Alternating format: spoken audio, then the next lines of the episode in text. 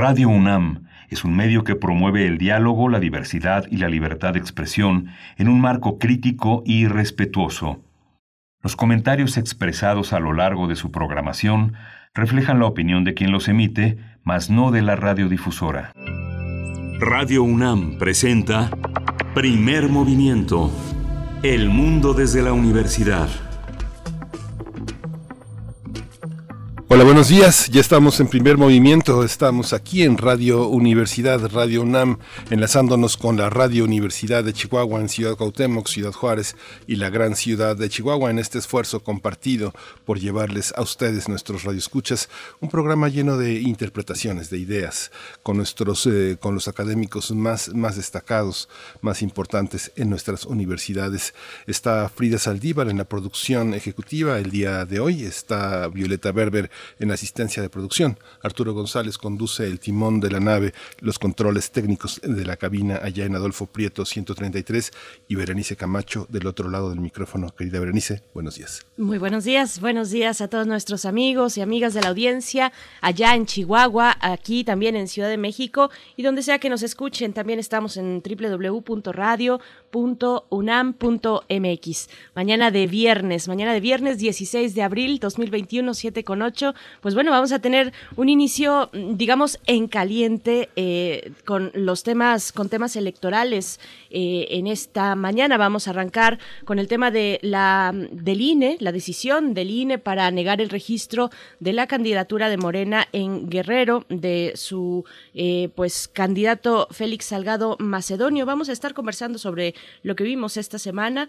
Estará con nosotros el doctor José Roldán Chopa, doctor en Derecho por la UNAM, profesor e investigador de la División de Administración Pública del Centro de Investigación y Docencia Económica, el CIDE, pues nos estará dando su perspectiva y su análisis respecto a lo que ocurre entre la autoridad electoral morena y ahora también, bueno, la eh, responsabilidad que tendrá el Tribunal Electoral una vez que Morena pues lleve a cabo esta impugnación que ya está más que anunciada respecto a esta candidatura. Así es que bueno, iniciamos como decía en caliente eh, en esta mañana. Es viernes, que también es viernes de complacencias musicales. Pueden enviar a nuestras redes sociales. Todavía hay espacio para algunas pocas, pero, pero todavía hay complacencias musicales y también viernes de radioteatro, Miguel Ángel. Sí, esta eh, inicio también incluye la revisión de, los argumentos que los consejeros electorales exhibieron, la larga, el largo paseo que se dio la autoridad electoral por todos los medios posibles para decir que es el árbitro, que no es un contendiente,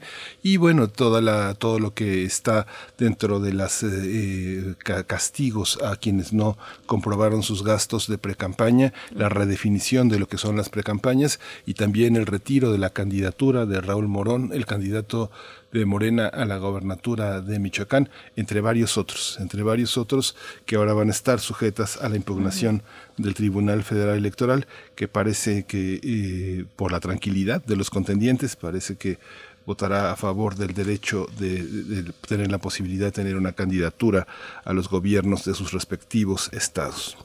Vamos a tener Sí, en la nota del día vamos a tener el cuarto Congreso Internacional sobre Género y Espacio. Van a estar con nosotros la maestra Mariana Sánchez Vieira, socióloga urbana, maestra en investigación sociológica por la Universidad de Essex en Inglaterra, y la doctora Angélica Lucía Damián Bernal, ella es profesora del Colegio de Geografía de la Facultad de Filosofía y Letras de la UNAM. Sí, una nota del día extensa hacia la segunda hora, pero, pero antes, para cerrar la primera, tendremos el radioteatro, mm, querido Miguel Ángel. Eh, estaremos escuchando eh, Dani es muy callado, es el título de nuestro radioteatro de esta mañana, una obra de Beth eh, editorial Trillas 2018, es la selección de la producción en esta, en esta mañana, querido Miguel Ángel. Y también decir, bueno, un anuncio importante eh, y lamentable también, la muerte, el, el fallecimiento del actor Patricio Castillo, quien nació en Santiago de Chile, un personaje eh, bueno, importante, muy relevante del teatro mexicano y que participó también en varios, varios radioteatros de, entre, de la amplia colección que tiene Radio UNAM, nuestra radiodifusora universitaria. Así es que, bueno, eh, damos también en este momento de anunciar el radioteatro o de dar las coordenadas del radioteatro, también esta noticia, pues que tiene, tiene todo que ver, querido Miguel Ángel. Sí, un gran maestro, es parte de los, eh, de los maravillosos chilenos que han mejorado mucho la vida entre nosotros. Patricio fue un verdadero maestro. Hizo muchas telenovelas, pero fueron telenovelas que se hicieron muy al lado de grandes, eh, de grandes directores. Estaba ahí Rosa María Bianchi, eh, estaba de Tavira, Héctor Mendoza. Hay un momento de las telenovelas en las que él participó. Él lamentaba mucho no haber hecho más teatro, pero hizo el suficiente cine como para mostrar esas grandes dotes, esa gran, esa gran eh, empatía con los jóvenes directores, para estar con ellos. Él hizo la vida conyugal con Carlos Carrera en las óperas primas de Carlos Carrera y estuvo Patricio, en Amores Perros, en Actas de Marucia, en Mecánica Nacional, un hombre que, es, que fue imprescindible para nuestro teatro, pero que queda ahí, en el celuloide y en la telenovela mexicana, una telenovela que se hizo muy cercana al teatro, con, con grandes figuras del teatro. Bien, pues fíjate que en este momento, nos dice la producción, podemos escuchar un fragmento precisamente de la obra que realizó en, eh, aquí en Radio UNAM en su momento. Esto, bueno, en memoria de Patricio Castillo. Mm, lamentamos, lamentamos su fallecimiento y vamos a hacer este mínimo, breve, pero muy sentido homenaje. Eh, vamos, vamos a escuchar. Vamos.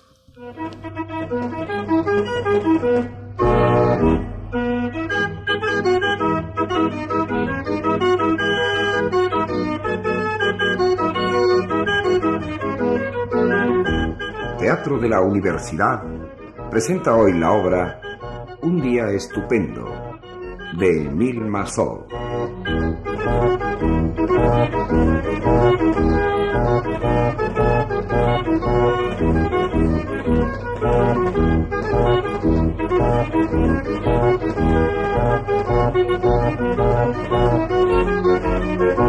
Aparece Truchad en la escalera de entrada, lívido, despeinado. Baja las gradas lentamente, con trabajo, como adormilado. ¿Qué hay, grande hombre? Buenos días, Mutón. Buenos días, señora. Buenos días, señor. ¿Durmió usted bien? Oh, sí, sí, sí, señora. Muchas gracias. Ya estamos mejor. Oh, sí, gracias. Te pido mil perdones por lo de ayer. No sé lo que me pasó. Nada, hombre, eso no es nada. Lo que importa es que te sientas ya bien. ¿Quieres tomar alguna cosa? Oh, no, nada. Nunca tomo nada. Pero, hijo mío, si estás sin probar bocado desde anoche. Y la verdad es que lo que entró anoche. María, sirva usted la mesa. Pero, viejos, si no quiero nada. Sí, hombre de Dios. Debes de tener apetito. ¿No te das cuenta de que ya son las cuatro y media pasadas? Las cuatro y media pasadas. Oh, pero yo creía haber dormido mucho más. Hombre, sin que sea reproche, no te contentas con poco. Ah, la verdad es que en el campo se acuesta uno con las gallinas y se levanta con el gallo. Ten por cierto que el gallo se te ha adelantado. Ah, qué temprano amanece aquí. Ah, qué gran cosa es el campo a esta hora. Tú te levantas todos los días a las cuatro y media. ¿A qué hora dices? A las cuatro y media. ¿A las cuatro y media? ¿Te creerás que soy como tú? ¿Te has levantado tan temprano por causa mía? ¿Pero qué estás diciendo? Pues, pues no dices que son las cuatro y media. Sí, las cuatro y media. ¿Y qué? Eh, bueno, que, que, yo no creía haberme levantado tan pronto. ¿Tan pronto las cuatro y media? Caramba, las cuatro y media de la mañana. De la tarde, señor mío, de la tarde. De la tarde. Ya es la tarde. ¿Qué te estás figurando? De modo que ya es tarde. Sí, hombre, ya es de tarde. No vas a arrancarte los cabellos por eso. Y yo que me había prometido un paseíto al fresco de la madrugada y... Vamos, Truchar, a dejar esa cara de enterrar difuntos y a la mesa, pronto.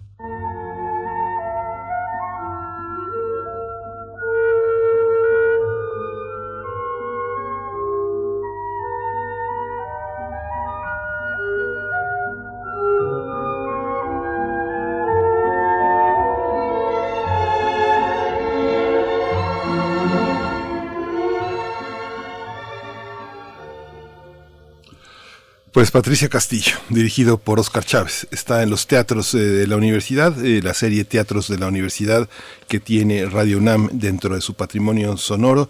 Se puede consultar en podcastradio.unam.mx, que forma parte del patrimonio que de todos ustedes. Así que una, una buceada les va a sorprender muchísimas cosas, la vigencia de muchos radioteatros, de muchos temas y la, enorme calidez y profundidad de la, del teatro, del teatro universitario, Berenice.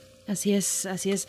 Bueno, pues eh, después de este breve homenaje y también muy interesante esta muestra del radioteatro mm, dirigido por Oscar Chávez, vamos, eh, bueno, seguimos nada más para dar eh, la información sobre nuestra mesa del día. Estaremos hablando de literatura, sobre anatomía y muchos otros cruces, de verdad, en una obra muy interesante que yo me quedé todavía hasta altas de las horas de la madrugada revisando porque no termina en dar visos de mucha erudición de muchos elementos conjugados, cruzados. Es la obra de, eh, de Francisco González Cruzí. Estaremos conversando precisamente con este em, autor, escritor, médico también, en torno a su obra y el diálogo que sostendrá sobre neurociencias y salud mental. Eh, eh, los compañeros de Grano de Sal nos hicieron el favor de hacernos llegar algunos de sus títulos, el que ellos editan Más allá del cuerpo, ensayos en torno a la corporalidad de Francisco González Cruzí. Estaremos en la mesa del día con una, una charla que se antoja mucho, querido Miguel Ángel, una, una charla eh, pues eh, muy eh, múltiples temas se abordarán en ella, así es que bueno, pues será interesante. Sí, es uno de los grandes ensayistas mexicanos y uno de los más importantes, yo creo, en América Latina. Vamos a va, a abrir un ciclo el próximo lunes de abril a las cinco y media, el martes y el miércoles a las cinco y media para presentar distintos libros. es una actividad que organiza Grano de Sal y que va a estar acompañado con varios especialistas que van a dialogar y discutir sus, sus temas, sus libros. Va a ser una experiencia muy interesante. Así es, pues bueno, vamos al corte de cada día mm, con información de COVID-19. COVID-19. Ante la pandemia, sigamos informados. Radio UNAM. La Secretaría de Salud informó que el número de decesos por la enfermedad de COVID-19 en México aumentó a 211.213. De acuerdo con el informe técnico ofrecido el día de ayer, como todas las tardes, por las autoridades sanitarias, los casos estimados son 2.486.596. Dinamarca estudia la posibilidad de compartir dosis no utilizadas de la vacuna AstraZeneca con países pobres. Tras suspender la aplicación del medicamento contra COVID-19, aseguró eso ayer la Organización Mundial de la Salud.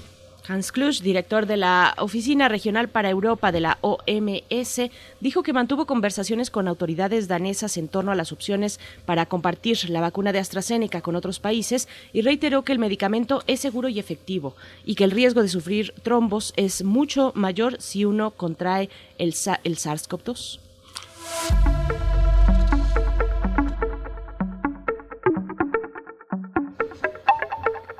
Investigadoras de la Facultad de Estudios Superiores Cautitlán elaboran dos eh, bebidas de origen vegetal, una base de garambullo, un fruto conocido en las zonas semiáridas de México, y otra base, otra base de garbanzo, que representan una alternativa saludable ante el consumo de refrescos y líquidos lácteos. Con el garambullo se elabora una bebida gaseosa endulzada con miel de agave rica en acción antioxidantes y vitamina C. Con el garbanzo se elabora una leche vegetal similar a las que existen ya en el mercado. Ambos productos se encuentran en etapa de experimentación. Escrituras en el cielo son poemas dibujados con luces en el cielo nocturno de la Ciudad de México y es un proyecto que tiene la Casa del Lago. Durante cuatro noches va a ofrecer un espectáculo de escritura en movimiento para un amplio público que desde ventanas, patios y azoteas podrán vivir esta experiencia. El objetivo de esta iniciativa es promover los vínculos con diversos programas de literaturas expandidas que, fuera de la página y de la pantalla también ahora, apelan a un tipo de experiencia particular con la escritura y la legibilidad. Este proyecto arranca mañana sábado 17 de abril a las 8 de la noche con un texto de la poeta Marisela Guerrero. El texto se elevará desde el Centro Deportivo Cuauhtémoc y será visible en las colonias aledañas como Buenavista, Guerrero y Santa María la Ribera. La segunda proyección se llevará a cabo el viernes 23 de abril en el marco de la fiesta del libro y la rosa. La tercera el viernes 30 de abril y la cuarta el sábado 8 de mayo. Así es que bueno, esta es nuestra recomendación para este y los subsecuentes viernes de abril. Pero bueno, iniciamos con este, en esta proyección de poesía, proyección eh, eh, de poesía en el cielo, poemas dibujados con luces en el cielo nocturno de la Ciudad de México. Pues bueno, vámonos, vámonos ya, querido Miguel Ángel, con nuestra nota para abrir esta mañana. Vamos a ver. Primer movimiento. Hacemos comunidad. Nota nacional. Con seis votos a favor y cinco en contra, el Consejo General del Instituto Nacional Electoral aprobó la noche del martes negarle a Félix Salgado Macedonio como candidato a la gobernatura de Guerrero y a Raúl Morón, candidato de Morena a la gobernatura de Michoacán. Los seis consejeros que votaron a favor del proyecto para negar el registro al morenista señalaron que el Salgado Macedonio no presentó informes de gastos de pre-campaña, lo cual vulneró mm, la equidad de la contienda y afectó el proceso de rendición de cuentas al que están obligados todos los participantes. En su resolución, el INE dio un plazo de 48 horas a Morena para sustituir a sus candidatos a la gobernatura de Guerrero y Michoacán. Durante la sesión del Consejo General eh, del INE, los consejeros expusieron sus discrepancias con la decisión del órgano electoral y les explicaron ampliamente en una sesión que está abierta a la consulta de los electores. Bueno, cabe señalar que durante la sesión los consejeros también avalaron negar el registro a Raúl Morón, como ya se mencionaba, candidato de Morena a la gubernatura de Michoacán, por no, por no haber presentado un reporte de gastos de pre-campaña a la Comisión de Fiscalización. Sí, Lorenzo Córdoba, presidente consejero del INE, dedicó toda la semana que termina a declarar que el INE es el árbitro de la contienda electoral y está por encima de los partidos y no es un contendiente más en el proceso electoral. Durante un mitin realizado afuera de las instalaciones del INE, Salgado Macedonio y Raúl Morón anunciaron que impugnarán ante el Tribunal Electoral del Poder Judicial de la Federación la resolución del INE. El presidente López Obrador dijo en su conferencia matutina que la resolución del INE atenta a la democracia y la sanción no debería quitar el derecho constitucional de participar en las elecciones, ya que se trata de un derecho que, reiteró, en una democracia es donde manda el pueblo.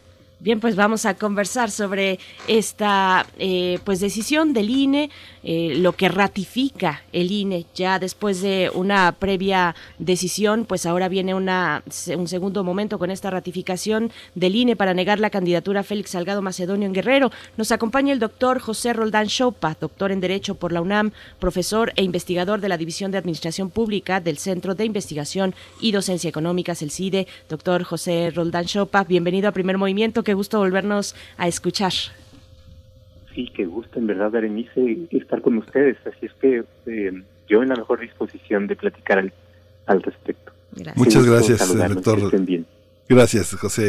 Eh, eh, el, fue larga la discusión entre los consejeros y los argumentos que se dieron dan muchas luces para eh, ampliar y, modificar varios de los aspectos que el INE tiene como punitivos y que, vienen de muy atrás, que prácticamente en la situación actual modifican varios aspectos. ¿Cómo viste las discusiones, los argumentos? ¿Qué, qué es lo que se debate entre el viejo, los viejos consejeros y los nuevos, eh, José Rodán Chopin? Me parece efectivamente, como tú lo dices, que fue una discusión muy rica, eh, muy variada, plural, y no solamente de los consejeros, sino también las manifestaciones de los representantes de los partidos políticos, eh, porque esta es una de las peculiaridades del Consejo General del INE, que también hay presencia de los partidos y tienen derecho eh, a expresarse. Y creo que hay una diversidad de cuestiones el eje, el núcleo es cómo se aplica la ley y cuál es la sanción que debe de imponerse a quien no, no cumplió con una obligación. Pero más allá de esta cuestión técnica y tiene que ver con eh, cómo es que los políticos en general y particularmente en este caso, bueno, Salgado Macedonio y el candidato o el posible candidato a la gobernatura de Michoacán eh, como eh, personas que quieren eh, ocupar un cargo de poder cuya función está en hacer cumplir la ley, eh, tienen una actitud cuando se trata de cumplimiento de obligaciones y su propia posición por la ley. Eh, en algún estudio clásico, Max Weber, la vocación del político, decía, y bueno, ¿cómo, ¿qué podemos esperar de los políticos o qué debería esperarse de los políticos? Y entraba a hablar de la ética, de la responsabilidad y la ética de la convicción y decía, bueno, un político se encuentra en una posición distinta a la cual, de cualquier ciudadano, de la que tengo yo, la que tienen ustedes. ¿Por qué? Porque mientras nosotros no, no tenemos la pretensión de tomar decisiones que afectan a todo mundo, los políticos sí. Un, un cargo, una posición de poder, una aspiración, una pretensión, busca eso. ¿Cómo obtienes un cargo que deriva del voto, pero en donde vas a tomar decisiones y tus decisiones afectan a todo mundo y tu actitud afecta también a todo mundo, eh, que es distinto a cuando nuestras decisiones solamente nos afectan a nosotros. Y eso significa que los políticos, los aspirantes a, una, a un cargo, quienes ejercen un cargo, deben tener una actitud y una posición de, de respeto hacia la ley. Y yo creo que ahí, y, esto, y en esto en las discusiones se expresaba el carácter de la democracia, la relevancia que tienen las leyes, el especial deber que tienen los políticos de ajustarse a las obligaciones que establece la ley electoral. Y bueno, en este caso estamos en presencia de esto.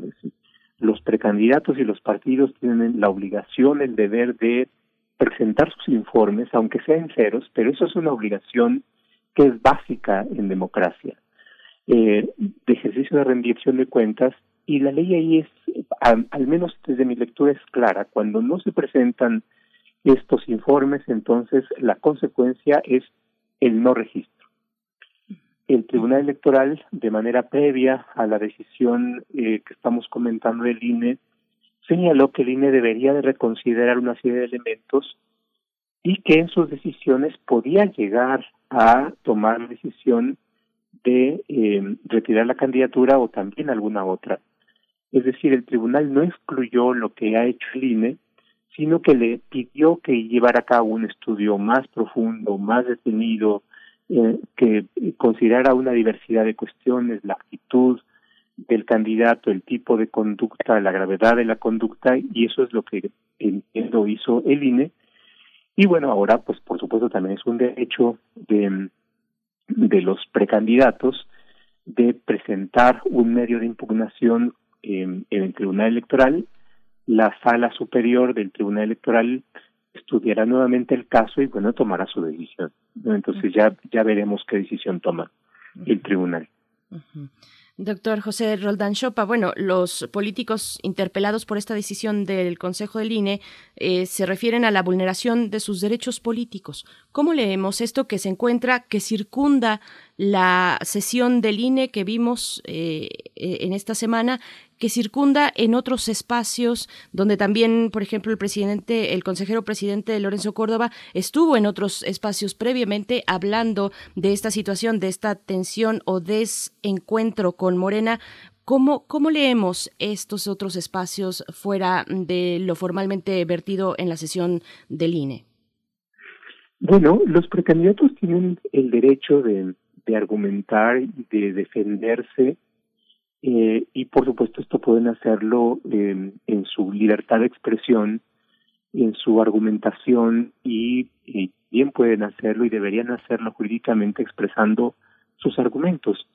Y ese yo creo que es la gran ventaja que hay en el derecho, que hay eh, terceros imparciales, en este caso el Tribunal Electoral, ante el cual deben hacérsele llegar los argumentos, las pruebas, y el tribunal, eh, como el fiel de la balanza, tendrá que sopesar los argumentos del INE y de los precandidatos de no tomar una decisión. Yo creo que esa es la ventaja de, del derecho de los tribunales de cómo institucionalizar los conflictos.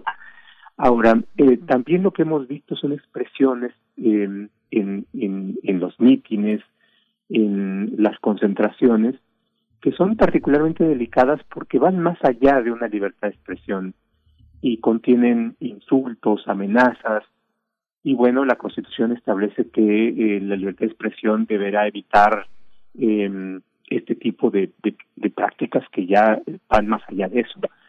Y tiene que ver no solamente con el límite que, que tenemos todo mundo cuando expresamos una idea, eh, que es un límite personal, sino también tiene que ver con las condiciones en las cuales en el país conducimos la discusión política, que tiene que ser fuerte, que tiene que ser ruda, que tiene que ser áspera, y, pero eh, tiene también que preservar las condiciones de pluralidad, las condiciones de respeto y, evitar eh, riesgos de amenazas o de poner en peligro la familia de las personas, eh, en este caso de los consejeros, y creo que ahí también tenemos que remarcar esta situación. Ahora, eh, hemos también escuchado, como tú lo mencionas, expresiones, eh, no solamente de Lorenzo Córdoba, sino también de otros consejeros. Eh, recuerdo, por ejemplo, Ciro Murayama, o bien algunos otros consejeros que dan a conocer su punto de vista, o del propio presidente de la República. Y yo creo que ahí tenemos que eh, también distinguir eh, cuál es la función institucional de cada uno de ellos. El Instituto Nacional Electoral no es un tribunal, no resuelve juicios, no resuelve controversia. Es una especie de... el, término árbitro eh, es, creo que, eh, una expresión que nos permite eh, conocer cuál es la función. Pensemos en un árbitro en el fútbol. El árbitro en el fútbol lo que hace es dirigir el juego, establecer límites, actuar cuando se van presentando las las faltas en el juego, decidir medidas extremas como la expulsión de un jugador eh, y marca el fuera de lugar, y marca el saque de banda, y marca eh, el foul, en fin. Y lo que le interesa es que haya un juego eh, bueno. Es decir, la función del árbitro no es sancionar, no es castigar, sino posibilitar que el juego eh, tenga, se comporte bajo ciertas reglas, que no haya abuso de los jugadores. Y por supuesto, cuando Silva cuando eh, todo mundo nos enteramos. Entonces, ¿por qué? Porque su función es conducir y creo que ese es el, el hecho de que los eh, consejeros se expresen forma parte de sus funciones. No hay una no hay un prejuzgamiento de las cosas, sino es su función de dirigir. Eh, los integrantes del, del consejo no prejuzgan porque no son juzgados, no son jugadores, dirigen un juego, ¿no? Desde su posición de árbitro.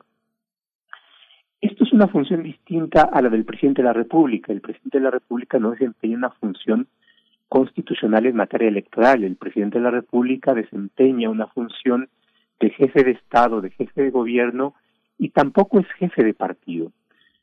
Conocemos todos en los hechos el, el poder, la presencia, la influencia, la función de liderazgo de un partido político, pero cuando está en el ejercicio de poder no debe comportarse como eh, dirigente o líder de un partido político, porque eso significa que tomaría una función de líder de una facción cuando su función concierne y nos es presidente de todos, de la pluralidad, y debe hacer posible la pluralidad y debe respetar la pluralidad, y por eso es que las leyes electorales le exigen a las autoridades públicas que tomen una posición de neutralidad.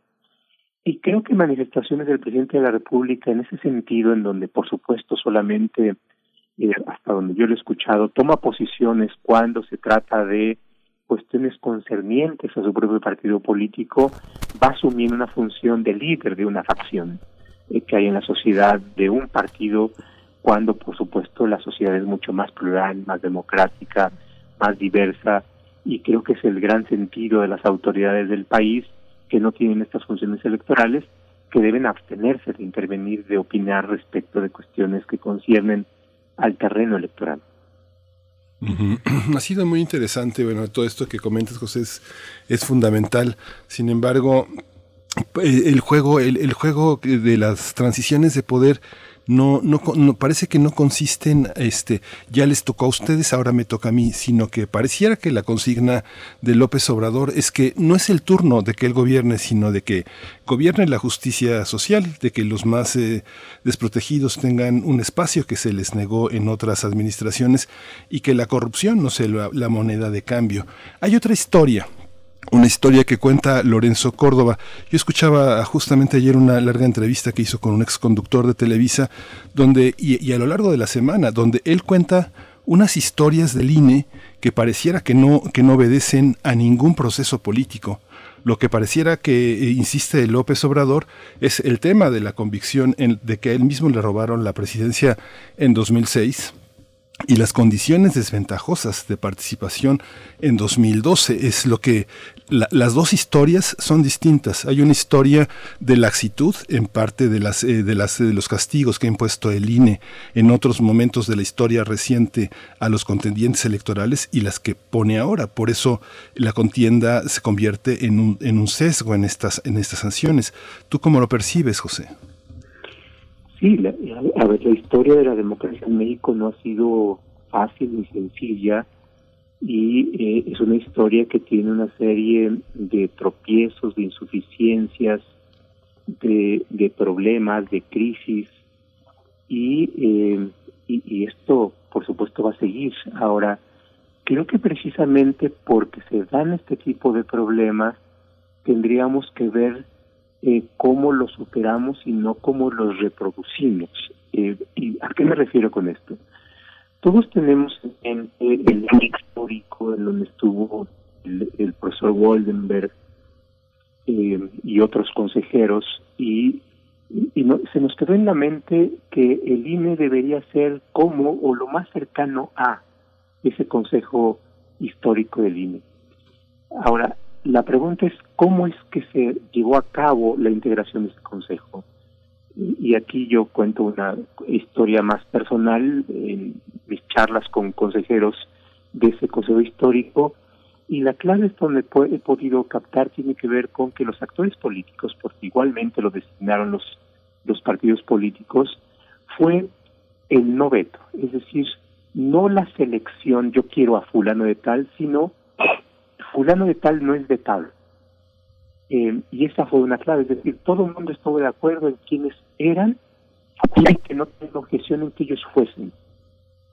Ahora, esto cambió posteriormente y que tiene que ver con eh, por qué es que el INE eh, fue objeto de deseos y también generó su propia semilla de impugnación que el, mecanismo cambió, no es que no lo objeto, sino yo quiero que esté fulano de tal. Entonces, al PRI tocaban tantos consejeros, al PRD tantos, bueno, siempre fueron, no al PAN tantos.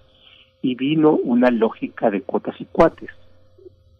Yo creo que esto deslegitimó eh, y se convirtió el INE en buena medida en la correa de transmisión.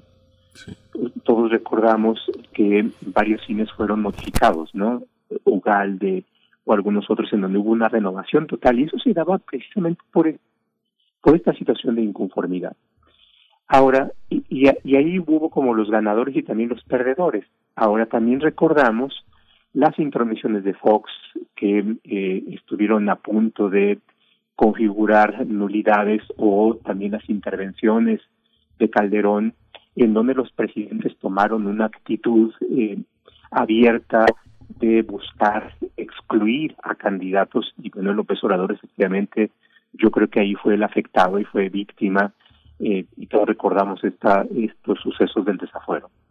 Ahora, pero la cuestión es precisamente porque se presentó esto, no debía presentarse esto, y creo que ahora, y, y el poder por supuesto es maquiavélico y demoníaco, es quien tiene el poder, tiene que tener también controles, tiene que tener autosujeción por si es que quiere buscar un bien mayor y no reproducir las mismas eh, los mismos hechos o las mismas actitudes que eh, eh, de las cuales se fue víctima no eh, hay un, una lectura de Fromm en donde plantea el, el conflicto de que tiene el hijo con el padre no en estas cuestiones más de psicología y dice el hijo le tiene coraje al padre, pero no porque cuando sea padre va a hacer cosas distintas, sino porque no es padre, pero cuando sea padre va a hacer lo mismo, ¿no? Entonces no se trata de que cuando se llega al poder eh, se haga lo mismo, sino precisamente porque eh, detrás de un proyecto político hay un deseo de cambio y de transformación, se tiene que eh, posibilitar que los viejos problemas no se vuelvan a repetir, y porque si no se haría, no se, no se haría más que reproducir las estas prácticas, eh, aunque los actores y las personas sean distintas, pero las prácticas son las mismas. Y si esto es así, entonces no avanzamos, precisamente porque eh, se requieren condiciones en las cuales eh, en democracia eh, haya un terreno parejo y, por supuesto, que vayan estableciéndose las condiciones en las cuales podemos resolver en democracia los grandes problemas como la pobreza, como la marginación, eh, y yo creo que de eso se trata. Establecer un piso parejo. Eh, bueno, pues pregunto, mm, José Roldán Chopa, ¿Es proporcional eh, la medida del INE? Eh, ¿Qué tan sobre... Hay una cuestión de si es o no, está o no sobre reglamentado el juego electoral en México. Eh, finalmente toda disposición también tiene vías de interpretación, que es lo que vimos en las sesiones o lo que tendríamos que ver en las sesiones ¿no? de un consejo como este, la interpretación de la norma. Pero hay, es proporcionar la, medida, y esto lo pregunto para, pues para que no quepa duda, el comportamiento del INE ha sido eh, parecido si lo ponderamos con otros casos. Estoy pensando en casos, grandes casos que, que ahora continúan en investigación judicial y que lindan con el uso de recursos de procedencia ilícita que presuntamente fueron utilizados para favorecer campañas electorales eh, y, y, campañas presidenciales. Estoy pensando, por supuesto, en Odebrecht. Pero, ¿cómo, ¿cómo se ve esta ponderación, este equilibrio de la interpretación de la norma? ¿Hubo proporcionalidad frente a la eh, pues a la falta que pudo haber tenido un candidato como Salgado Macedonio?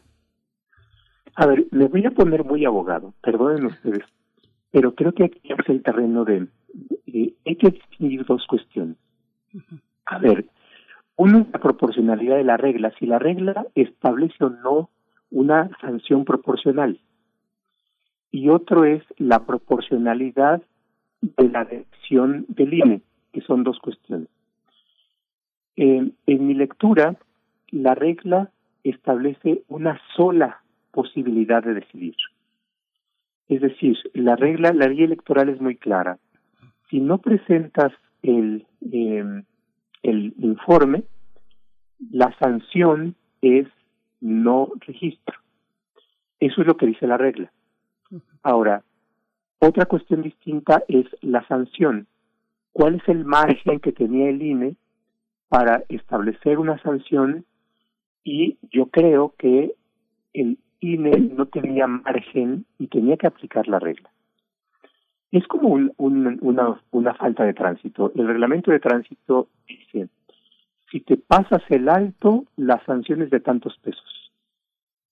Entonces el agente de tránsito no puede decir, a ver, el reglamento de tránsito dice que son 100 pesos, entonces como llevas un Mercedes-Benz te voy a cobrar 200 y si llevas un bocho te voy a cobrar 10 pesos, ¿no? Entonces adecua la sanción en función de, del FAPO, ¿no? Según el FAPO es la pedrada, dicho vulgarmente, ¿no? Coloquialmente. Ahora, eh, entonces, eh, yo creo que el INE no tenía otra alternativa. Ahora, creo que ahí eso no excluye la posibilidad de que el tribunal, y ahí es un es un tema en donde el tribunal tiene que tomar un tipo de decisión distinto. Eh, el, lo que tendría que hacer el tribunal es valorar si la regla establece una sanción que puede ser proporcional a la medida, eh, considerando si, el desvío o, o, más bien el monto, el monto, si la conducta no lícita si el monto es de un peso, el monto es de, de 100 millones de pesos, ¿no? Entonces lo que tendría que decir el Tribunal Electoral es la regla que establece la sanción por no rendir informes es una regla que impide la proporcionalidad al establecer una sanción fija. Y como impide una adecuación respecto de la gravedad de la cantidad no, em, no informada, entonces desaplico la regla. Eh, y eso puede hacerlo el tribunal. Entonces, pero, pero esa es la función del tribunal. La función del INE no es desaplicar la regla y crear otra, porque no, no, no corresponde a sus funciones. La función del INE es aplicar las normas ya creadas y dadas por el legislador. Eh, y ahí el problema inicialmente fue el del legislador que no previó una, un margen de eh, qué tanto es tantito, eh, que también tiene otra serie de implicaciones, pero entonces eh, creo que cada uno de los órganos tiene su función, el legislativo de diseñar buenas normas que posibiliten proporcionalidad, el INE como órgano administrativo tiene que aplicar las normas, no puede desaplicar normas que le han sido dadas, y por otra parte el Tribunal Electoral como Tribunal Constitucional puede ordenar la desaplicación de la norma para que eh, si esta determina una, una sanción fija y eh, e impide el ejercicio de la proporcionalidad. Entonces, esta es como mi apreciación, porque, eh, y, ahí, como ustedes por supuesto lo dicen, es el, viene el juego de las interpretaciones el voto mayoritario de los magistrados señalaron que podía llevarse a cabo una interpretación entre si se retiraba el, registro se tomaba una decisión distinta. Ahí me parece que el tribunal eludió el problema principal que era discutir la validez y la constitucionalidad de la regla. Eh, pero bueno, es el tribunal y así lo decidió. No excluyó no excluyó la posibilidad de que volviese a tomarse una decisión en el sentido de retirar la candidatura, pero le exigió al INE que argumentara si es que si es que tomó esta decisión, por qué tomaba esta decisión. Y bueno, entonces estamos, por supuesto, en este juego de interpretaciones. Yo les eh, adelanto cuál es mi la mía, pero eso eso por supuesto es simple y sencillamente una opinión y quien tomará la última decisión es el tribunal que tiene las facultades el poder y las atribuciones para hacerlo. Sí, es interesante el papel que va a tomar finalmente el tribunal, que todo parece indicar que será este el de conceder la, posibilidad de que contiendan los candidatos. Sin embargo, José, cuando se habla de aplicar las leyes del, este que tiene el INE, justamente la autonomía de un organismo le permite la autocrítica. Por eso se sientan los consejeros a aconsejar y a dialogar y participan los partidos. Es interesante pensar que Parte de la argumentación consistía en que la norma que ahora le aplican a, este, a, Félix Salgado, a, todos los eh, contendientes sobre los gastos, era una norma que surgió para evitar el charolazo que había en el pasado de los grandes gastos inmanejables y, y que no se rendían cuenta. En México no rendían cuenta los partidos y tampoco los sindicatos. Todo era, todo era discrecional, todos los, los, eh, los presupuestos se pasaban en una servilleta. Yo creo que esta parte que normó el INE, normó el tribunal, tiene que ver con ese pasado y la discusión de un órgano autónomo tiene que ver con este, este presente. Lo que es innegable es, es, el bajo nivel de la discusión pública, que finalmente el tema de eh, Félix Salgado, de traerse a todos sus electores de Guerrero para protestar y algunos lo tomaron como una amenaza de que fueran a sus casas, otros no, otros no lo tomaron como amenaza, pero finalmente el lenguaje de Félix Salgado, que no es tema de esta discusión de no le rasquen los huevos al toro, pues es algo pues bastante de bajo nivel en la discusión pública, ¿no? Sí, yo creo que no, no ayuda a generar una discusión más, eh, más madura, eh, más de Estado, más de interés general, y bueno, pues eh, parecería ser que, que es quien, quien grita más, ¿no? Quien es más estridente, quien, eh, quien eh, dice las palabras más envalentonándose. Y bueno, pues entonces la discusión pública y en redes se convierte en una eh, expresión de insultos y de y, y, no y no de razones. Y eso lleva como a un problema central de cuál es la representación que tenemos todos los ciudadanos del ley no de, las reglas que hacen posible la convivencia y la civilidad. Y en el caso de los políticos es eh, haciendo otro, otra semejanza con una cuestión de tránsito, un semáforo que es, ¿no? El rojo de un semáforo que es, ¿es una sugerencia o es una pared? ¿No? Si es una sugerencia, bueno, pues así como a todos nos pasa que nos paramos ante un alto y el de atrás comienza a, a, tocar el claxon para pedirnos que avancemos, y entonces cuando yo me enfrento con esa situación parecería ser que, bueno, yo soy el tonto que respeta el alto, ¿no? Cuando los otros, los listos que vienen atrás, me dicen, tonto, pásate el alto, porque es una sugerencia, ¿no? O es una pared que respetamos todos, ¿no? Y eso es, por supuesto, también el otro mensaje, ¿no? Que es la, que es la ley, que es una sugerencia o es una pared, ¿no? Eh, y para qué sirven las obligaciones, cuál es el sentido que se rendan cuentas. Y ahí comienza todo, ¿no? Es decir, la corrupción comienza por por eh, por aceptar el primer plato de lentejas gratis, ¿no? Sí. Eh, y después vienen otras cosas, que tanto es tantito, bueno, no es nada, ¿eh? son 15 mil pesos, bueno, pero después van a ser 100 y después 20, y es la historia, ¿no? Todo comienza, comienza por poquito, ¿no? Y, después ya es, eh, ya es todo, ¿no? y, los grandes ejemplos de corrupción comienzan así, ¿no? Eh, con la tolerancia y después va avanzando y después va avanzando y, después es algo incontenible, ¿no? Eh, decía mi abuela, a veces más vale un, un, buen ejemplo, una cuestión eh, que sea ejemplarizante porque después no se, no se va a volver a hacer, ¿no? Entonces, más vale un, un buen remedio que un mal fin, ¿no? Y, y yo creo que ese es, ese es el, el tema de cómo vamos haciendo un país en donde respetemos las reglas, ¿no? Y se piense más detenidamente cuando se hace una regla, porque si no, tampoco se toma en serio el hacer reglas, porque, porque todas las reglas son sugerencias.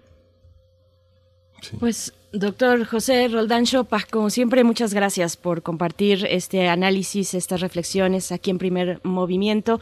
Pues nos quedamos a la espera, en víspera de lo que eh, pueda desarrollarse y desdoblarse en el Tribunal Electoral. Y bueno, en medio de esta jornada que ya, que ya inició y que pues nos da este tipo de panoramas y de discusiones y de reflexiones, doctor José Roldán Chopa, profesor e investigador de la División de Administración Pública del Centro de Investigación y Docencia Económicas, el CIDE. Muchas gracias por, por esta presencia. Pues muchas gracias a ustedes y, encantado de, cada vez que me invitan. Gracias. Gracias. Hasta pronto. Pues vámonos, vamos a ir a nuestro radioteatro. Vamos a escuchar este teatro, radioteatro de Beth Bracken. Primer movimiento. Hacemos comunidad. Para teatros, los radioteatros de primer movimiento. Danny es muy callado. De Beth Bracken. Ilustraciones de Jennifer Bell. Editorial Trillas, México, 2018. Danny era un niño callado. Nadie sabía mucho acerca de él. A Danny le encantaban los camiones, pero Nadie lo sabía. La comida favorita de Dani era el pastel de chocolate. Pero nadie lo sabía. Dani pensaba que los perros eran los mejores animales del mundo. Pero eso tampoco nadie lo sabía. La única cosa que la gente sabía sobre Dani era que él no hablaba mucho. A Dani realmente no le gustaba hablar en público y era por eso que detestaba las exposiciones. La señorita Emma anunció a la clase que el viernes hablarían sobre su objeto favorito. Dani pasó la mayor parte del jueves muy preocupado. Tenía una cosa genial para llevar y hablar de ella, pero sentía miedo. El viernes, Dani no quería salir de la cama. Ay, creo que me está doliendo la pancita. No, estás bien y hoy necesitas ir a la escuela, dijo su mamá. En la escuela, Dani le dijo a la señorita Emma que se había olvidado de la exposición. Yo no, no traje nada, dijo él. Pero no era cierto. Lo que había llevado para enseñarle a sus compañeros estaba en su mochila. La señorita Emma le dijo que todo estaba bien, que solo le platicara a sus compañeros qué es eso que olvidó en su casa. Danny estaba aterrado. No quería hablar delante de los demás. La sola idea le provocó un terrible dolor de panza. Imaginó que diría algo muy tonto o que se le trabaría la lengua, que se desmayaría o que lloraría. Danny observó a los otros niños hablar de su objeto favorito. David habló sobre los calcetines que su abuelita le había tejido. Cuando terminó, todos le aplaudieron. ¡Bravo! ¡Sí! Elena platicó sobre la nueva muñeca que le habían regalado en su cumpleaños. Cuando terminó, todos le aplaudieron. Oscar expuso sobre una hoja, una hoja que se había encontrado de camino a la escuela. Oscar dijo foja en vez de hoja, pero nadie pareció notarlo y cuando terminó, todos le aplaudieron también. Entonces, llegó el turno de Danny. Sacó de su mochila lo que había preparado para exponer y se dirigió hacia el frente del salón. Danny respiró profundamente. Miró a sus compañeros. Ellos esperaban muy tranquilos. Danny levantó una fotografía. Es mi nuevo perro. Se llama Chocolate. Y le puse así porque es mi pastel favorito. Aparte, él es del color del mismo chocolate. Es mi amigo. ¿Y qué creen? Danny no se desmayó. No vomitó. No lloró. Y nadie se rió. De hecho, cuando terminó, todos le aplaudieron. Ahora, todos sus compañeros saben un poco más acerca de Danny y pensó que para la próxima traerá su camión más grande. Y así lo hizo. Danny es muy callado. De Beth Bracken, ilustraciones de Jennifer Bell. Editorial Trillas, México, 2018.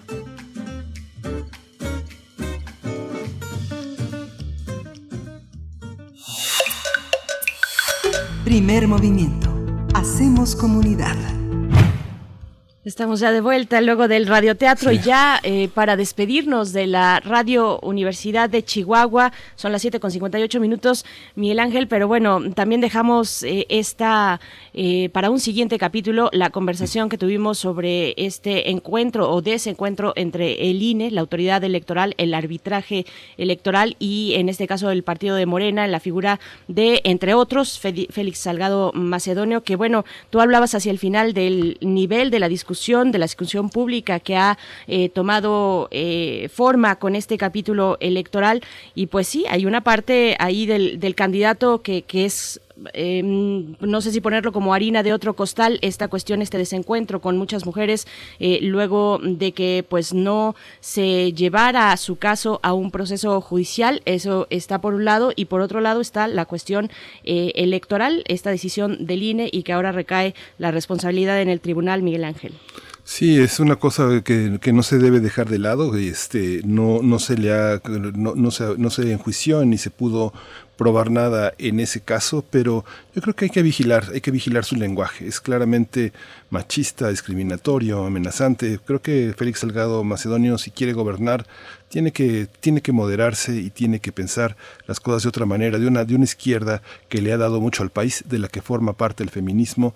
Creo que tiene que ser más respetuoso, ¿no? Así es, así es. Pues bueno, con estas reflexiones nos despedimos de la hora. Nos quedamos en el 96.1 de FM, también en www.radio.unam.mx. Vamos al corte y volvemos a primer movimiento.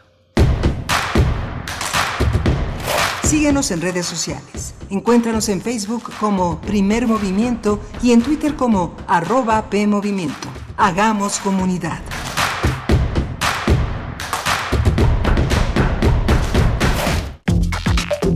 Alrededor de un tema siempre habrá muchas cosas que decir. Quizá haya tantos puntos de vista como personas en el mundo. Únete a la revista de la universidad donde convergen las ideas. Jueves a las 16 horas, después del corte informativo. Disentir para comprender. Radio UNAM, Experiencia Sonora. La cuarta transformación se siente en todo México, en cada hogar, en cada sonrisa, en la semilla que toca nuestra tierra, en la mirada de los más sabios. La transformación se siente en nuestra historia y en el futuro construyéndose con más oportunidades. Se siente en cada calle segura, en cada sueño alcanzado y en el combate a la corrupción. La cuarta transformación se vive y se puede ver. Morena. Vota por las diputadas y diputados federales de Morena. Coalición Juntos Hacemos Historia. Mientras México colapsa, los oportunistas y corruptos de Morena solo quieren mantener el poder. No entiende la importancia de apoyar a los estudiantes. No quiere impulsar a los deportistas que nos representan con esfuerzo. Para ellos, la investigación y la ciencia es una pérdida de tiempo. Y proteger el arte no les interesa. No permitas que sigan colapsándolo todo. Morena es una desgracia para México. Candidatos a diputados federales postulados por el PRI. Nos dicen conservadores porque sacan provecho dividiendo a los mexicanos. Dicen que soy conservador porque quiero conservar mi trabajo y el de mi gente. Dicen que soy conservadora porque quiero conservar el medio ambiente.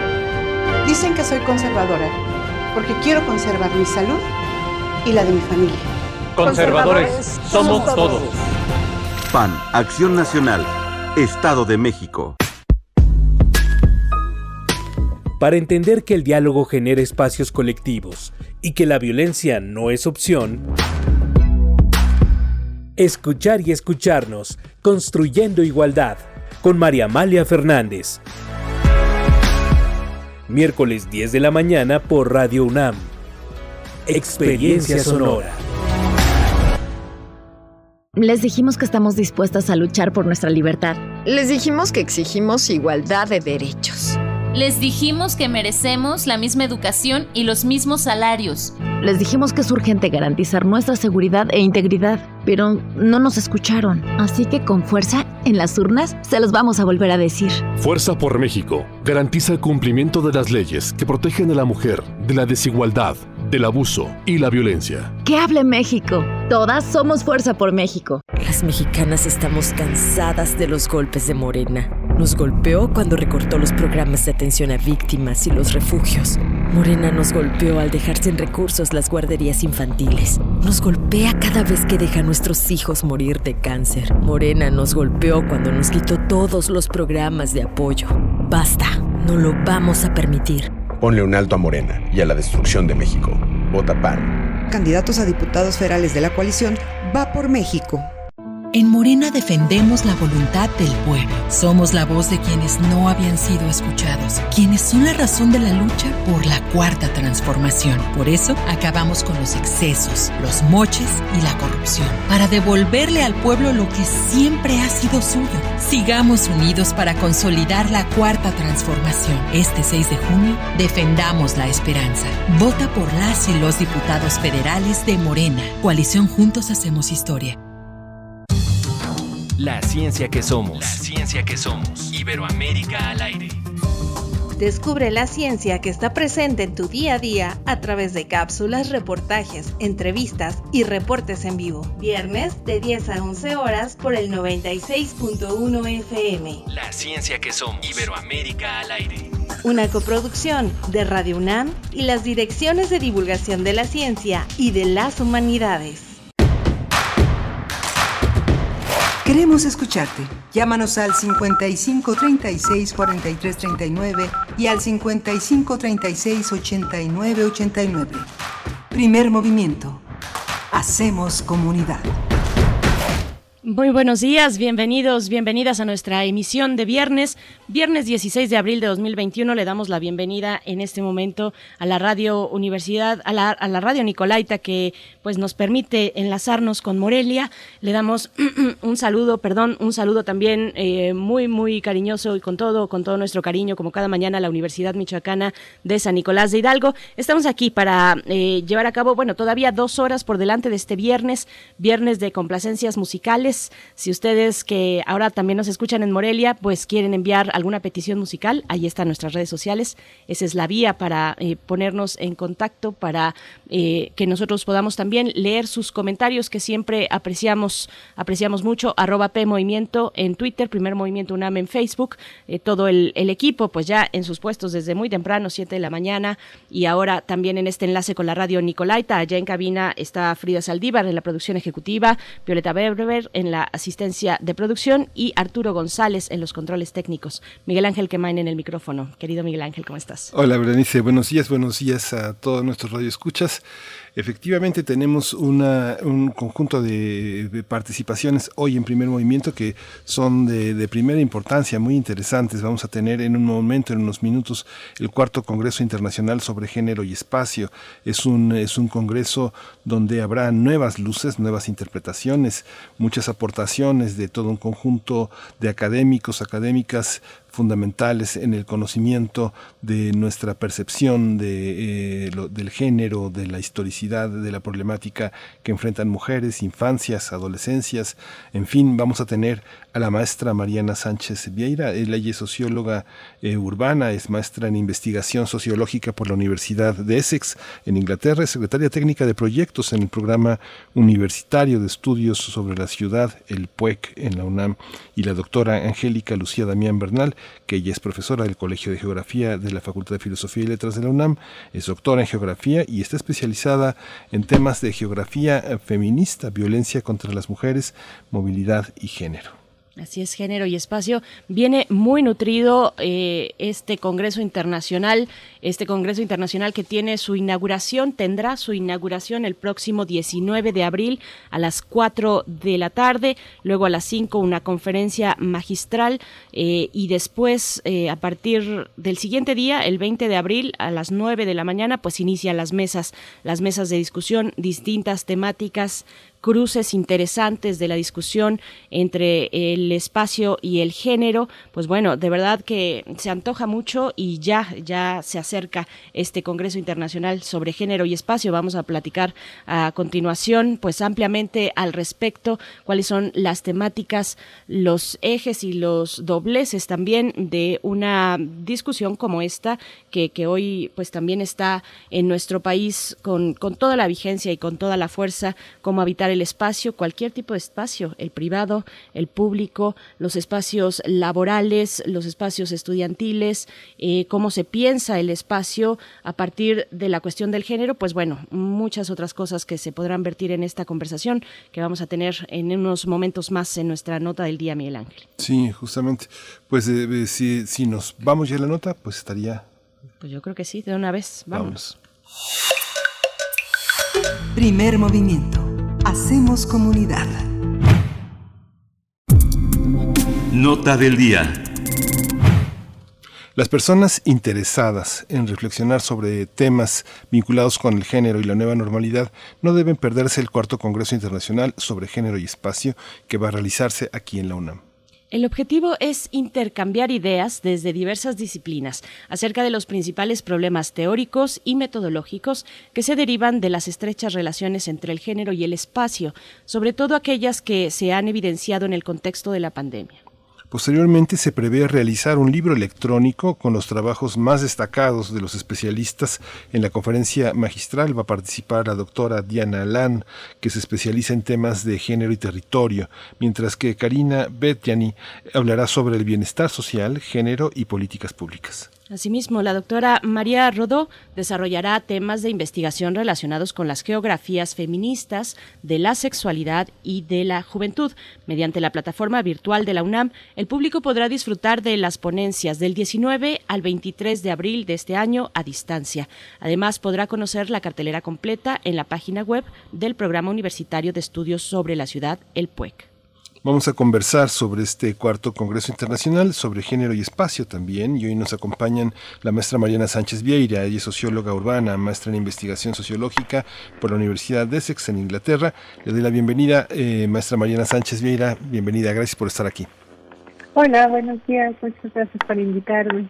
Gracias, maestra. Bienvenida. Y bueno, por mi parte, yo presento a la doctora Angélica Lucía Damián Bernal. Ella es profesora del Colegio de Geografía de la Facultad de Filosofía y Letras de la UNAM, doctora en Geografía, se especializa en temas de geografía feminista, violencia contra las mujeres, movilidad y género. Doctora Angélica mm, Damián Bernal, gracias, gracias por esta participación, por este espacio. Bienvenidas ambas. Hola, buenos días. Muchísimas gracias por la invitación. Un gusto estar aquí con ustedes. Muchas gracias a las dos. Cuéntenos cómo, cómo, cómo está organizado el Congreso, cómo se piensa. Es una idea vieja, la verdad es una cuestión de eh, latitud, decía Pascal, pero cómo se organiza pensando cuestiones de género y de feminismo. Empezamos con usted, maestra Mariana Sánchez. Pues eh, este Congreso, aunque el tema de reflexionar el espacio del género puede ser, eh, tiene varios antecedentes previos, eh, es un congreso relativamente nuevo porque eh, es un espacio que es multidisciplinario y eh, surge a partir justamente de una laguna que hace notar, eh, pues desde el CIEX, ¿no? Nos, nos convocan, que era el Centro de Estudios de Género de la UNAM, a, a distintas dependencias universitarias y gente que trabajamos el tema de espacio y de género desde las distintas disciplinas que, que tenemos, ¿no? Entonces hay gente de arquitectura, de sociología, de urbanismo. Y por, por lo pronto, en, por ejemplo, en el PUEC teníamos eh, tiempo pensando cómo el género se usa, por ejemplo, para hacer planes de desarrollo urbano, eh, cómo se puede hacer para planificar eh, planes, planificación participativa, pero nunca lo habíamos pensado tal cual eh, como un tema en sí mismo muy valioso. Y entonces este congreso que nos invita a desarrollarlo y empezar a reflexionarlo de una manera mucho más eh, pues específica y, y consolidada. Doctora Angélica Lucía Damián Bernal, eh, los académicos eh, pues nos ahorran y nos proponen muchísimas lecturas. Vienen tres conferencistas magistrales que son eh, verdaderamente importantes, que su participación ayudará a que nos acerquemos más a su trabajo. Uno de ellos es la doctora Diana Lan, la doctora Karina Betiani, eh, la doctora María Rodó, tres, tres, tres mujeres que piensan el horizonte de la geografía de una manera distinta. Cuéntenos un poco quiénes son, por qué son ellas y qué es lo que vamos a, qué, no, qué nos aportan en su presencia en México. ¿Pregunta? Sí, es una pregunta. Con la con la pandemia que estamos viviendo, eh, la primera especialista, es, ella ha abordado los temas de cuidados y este es un tema transversal en la, situación actual. Entonces ella nos va a abordar cómo el tema de cuidado pasa por la perspectiva de género, por lo que se está viviendo en los hogares en las distintas latitudes. Entonces el espacio eh, se está transformando actualmente con lo que vivimos. El espacio privado deja de serlo se convierte en público, pues por todo lo, lo que estamos viviendo, por las clases virtuales, por las enfermedades que se han presentado. Entonces, el tema del cuidado es transversal a lo que hoy estamos viviendo. Por, por la otra ponente, que es María Rodó, ella es eh, especialista también en los mapas del relieve, en las intersecciones y ha hecho una investigación sobre las disidencias sexuales en, en, Barcelona, España. Y bueno, pues su propuesta ha llamado mucho la atención en, en las disciplinas de la geografía, de la antropología. Es un referente, digamos, en cuestiones de identidades. Y las identidades también es un tema que tiene muchísima relación con los estudios espaciales y de género. Y bueno, la doctora Diana Lan, ella es argentina, ella es un referente también muy importante en América Latina para los estudios geográficos, porque ella ha abierto brecha en, los estudios feministas en, Argentina, en Tandil específicamente. También eh, ha sido compañera de tiempo atrás en los estudios de género en los encuentros de geografía latinoamericana que se hacen eh, cada dos años. Entonces también Diana Land tiene una trayectoria muy importante en temas de violencia, en cómo mapear las desigualdades, porque la cartografía también es una herramienta en geografía que utilizamos para identificar problemas que se manifiestan espacialmente, las violencias, las desigualdades. Y en ese sentido, Diana Land, pues también es un referente para muchas de nosotras por supuesto. Yo, yo, además de ir comentando a lo largo de la charla, pues las distintas mesas que tendrán lugar en este cuarto Congreso Internacional, además de, eso, de mencionar a las teóricas, a las mujeres y, académicas y, probablemente académicos, no sé si por ahí alguno, pero en la generalidad eh, académicas que participan, también eh, preguntarles sobre qué partimos. Eh, ¿Cuál es el punto de partida eh, teórico y conceptual para abordar este tema? ¿Cuándo empieza el género a ser un elemento que acompaña la reflexión teórica sobre el espacio? Es una pregunta para ambas, desde cada una, desde su disciplina, la sociología urbana, en el caso de la maestra Mariana Sánchez, y, también la geografía con la doctora Angélica Damián. Pero empezamos eh, contigo, maestra Mariana, por favor. Este, sí, cómo no. Eh, bueno, yo creo que uno de los puntos importantes es que eh, desde la sociología hay una gran reflexión teórica, pero tampoco el espacio es uno de los ejes principales de reflexión. Entonces, eh, en sí mismo, eh, cuando uno habla de sociología urbana, este, claro, sí, hay un, grandes teóricos que hablan sobre la ciudad, pero no es necesariamente la reflexión sobre cómo se genera el espacio y cuáles son los procesos eh, que generan la ciudad espacialmente, sino más bien tiende a ser una reflexión sobre las cosas que pasan en la ciudad y los procesos sociales que pasan en la ciudad. Entonces, ese es un matiz que hay que tener en cuenta. Y luego, cuando hacemos aquí con el género, este, este, la reflexión y la riqueza de reflexión se hace más específica. Porque eh, propiamente, eh, entendiendo el género como estas relaciones que que nos construyen a nosotros como sujetos, pues se puede pensar más bien en género y espacios como en la forma en que las personas eh, habitamos los espacios eh, urbanos eh, y se va mucho la reflexión hacia ese, esa parte, ¿no? cómo los usamos, qué significado les damos, es decir, las relaciones de poder que, que se manifiestan en los espacios urbanos. Ahora, creo que desde la geografía y otras disciplinas, esta reflexión es pues mucho más profunda, porque justamente en, temas de género y espacio, en sociología, este se va más hacia esta parte como más de las interacciones de, de las personas y, y a lo mejor nos hace falta enriquecernos de otras disciplinas que piensan cómo se, forma el espacio. Doctora Angélica, eh, bueno, nos podríamos poner tan filosóficas como, como que querramos, ¿no? En esta cuestión, yo estoy pensando en, en que estar o, u ocupar el espacio implica que algo más no lo está ocupando, es un desplazamiento también. No sé, ¿cómo, cómo pensar el espacio? ¿Cómo, y también un poco esta pregunta que le hacía a la maestra Mariana eh, sobre eh, en qué momento empieza el género, hacer un elemento que también atraviesa nuestra idea, nuestra descripción, nuestro concepto y teorización, teorización sobre el espacio, doctora Angélica. Sí, pues en geografía empieza a cuestionar que el espacio no es neutral. En, los, en la década de los 70 también coinciden pues los movimientos sociales feministas, estudiantiles, que se empiezan a cuestionar al interior de las disciplinas qué aportes se tienen que dar a la sociedad, que se tiene que visibilizar, porque ha sido omitido el género en los estudios geográficos previo a, los 70 y coincide también con la, apertura de la geografía en cuestionar a la geografía positivista neutral, ¿no? que no considera al quienes, y en este caso el quienes pues es a la sociedad y la sociedad se integra por, por las mujeres y por los varones.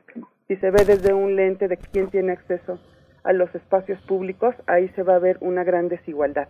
Entonces, el aporte de la geografía feminista es justamente identificar que el espacio no es neutral, pasa por las relaciones de poder que constituyen espacios accesibles para unos versus para otros.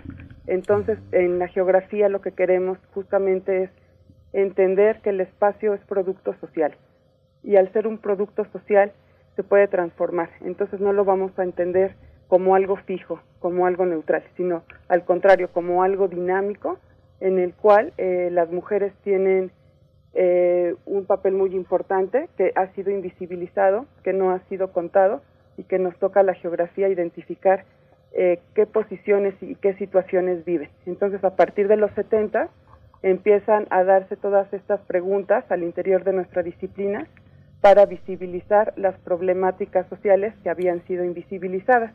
Y bueno, pues utilizamos varias metodologías para eh, posicionar las situaciones y las condiciones de vida que, que viven las mujeres, atravesadas por relaciones de poder. Ahí hay una postura política que se quiere documentar y que se quiere denunciar para transformar.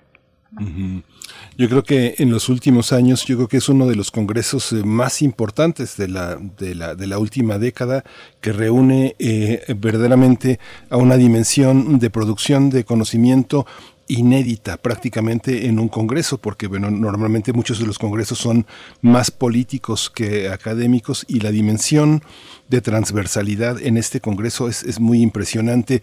Cuéntenos un poco en, este, en esta posibilidad de tender una red entre distintos investigadores, ¿cómo, está, cómo están pensadas las distintas dimensiones? Yo pienso que este Congreso tendría que estar, ser una, gran lección para políticos, para eh, desarrolladores de políticas públicas. Maestra Mariana Sánchez Vieira, ¿Cómo, eh, ¿Cómo, está observado esto en función de la incidencia de un Congreso como este en las políticas públicas? Pues, eh, bueno, este congreso justamente es un espacio muy rico porque es un espacio que permite, eh, por un lado, eh, convivir a gente y especialistas de, que reflexionan sobre género y espacio desde distintos ámbitos, ¿no? Puede ser el ámbito académico, que es uno nuestros principales eh, públicos, las personas que participamos como ponentes, como asistentes, muchos de venimos de la academia, pero también eh, llegan funcionarias, funcionarios y asociaciones civiles y sociales.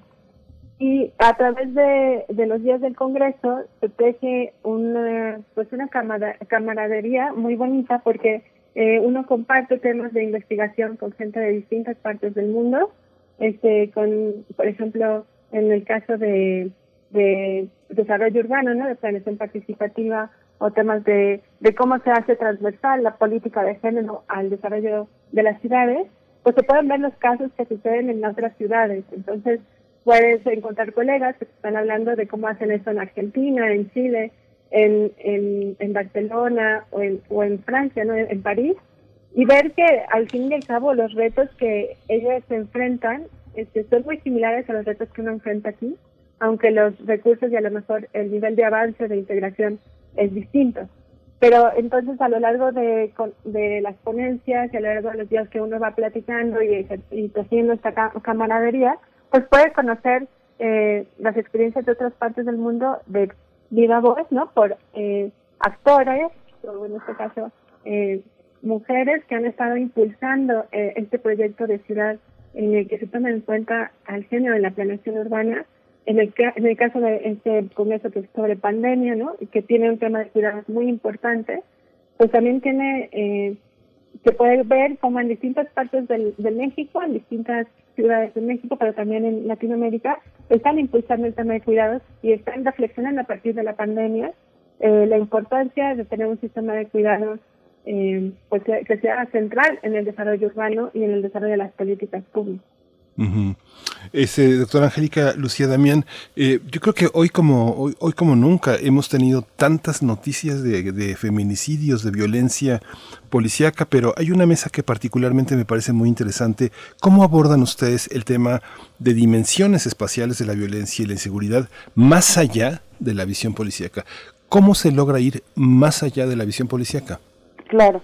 Bueno, porque se tiene que entender que es una acción social producida la violencia, hay una relación de poder de por medio que se manifiesta en, en el ámbito privado, en los distintos espacios. Entonces, lo que estas mesas reúnen son a las especialistas que están identificando las manifestaciones espaciales de, la violencia, abordada desde las distintas disciplinas, desde la geografía pero también desde, desde otras como la antropología, eh, cómo el cuerpo también está inmerso en recibir estas violencias articuladamente con otras escalas de, de poder. Entonces, eh, si lo vemos integradamente el problema, pues tendríamos que identificar qué elementos culturales están ahí presentes, qué elementos jurídicos eh, son centrales para abordar el problema de, de la violencia, eh, qué acciones preventivas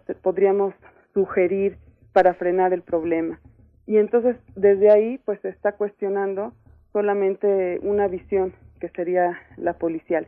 Entonces en ese sentido pues todas las disciplinas tendrían algo que decir para eh, dar propuestas de solución. Entonces sí se van a hablar eh, de casos muy específicos sobre en dónde se está identificando las violencias en las fronteras, en la casa de las mujeres, en los distintos espacios. Entonces por eso esa mesa es tan eh, interesante y, e importante para ubicar qué, más aparte de esa visión policial. Entonces si lo vemos integradamente el problema, pues habrá mm, una alternativa de, pensar en cómo lo solucionamos toda la sociedad. Maestra Mariana, me sigo con la cuestión de los cuidados y el espacio porque pues hay evidentemente mucho que hablar al respecto y, será muy interesante ver, ver las reflexiones que se, que se darán en este Congreso Internacional sobre género y espacio, pero la cuestión es que, que quisiera plantear es esta, eh, trasladar, la cuestión de trasladar el tema de los cuidados fuera del espacio doméstico, que sea, es, es una, una exigencia, digamos, eh, que, que está fuertemente planteada hacia y dirigida hacia las políticas públicas, generar espacios, espacios laborales o, o, espacios en lo laboral donde también se permita de alguna manera y se comparta la cuestión de los cuidados.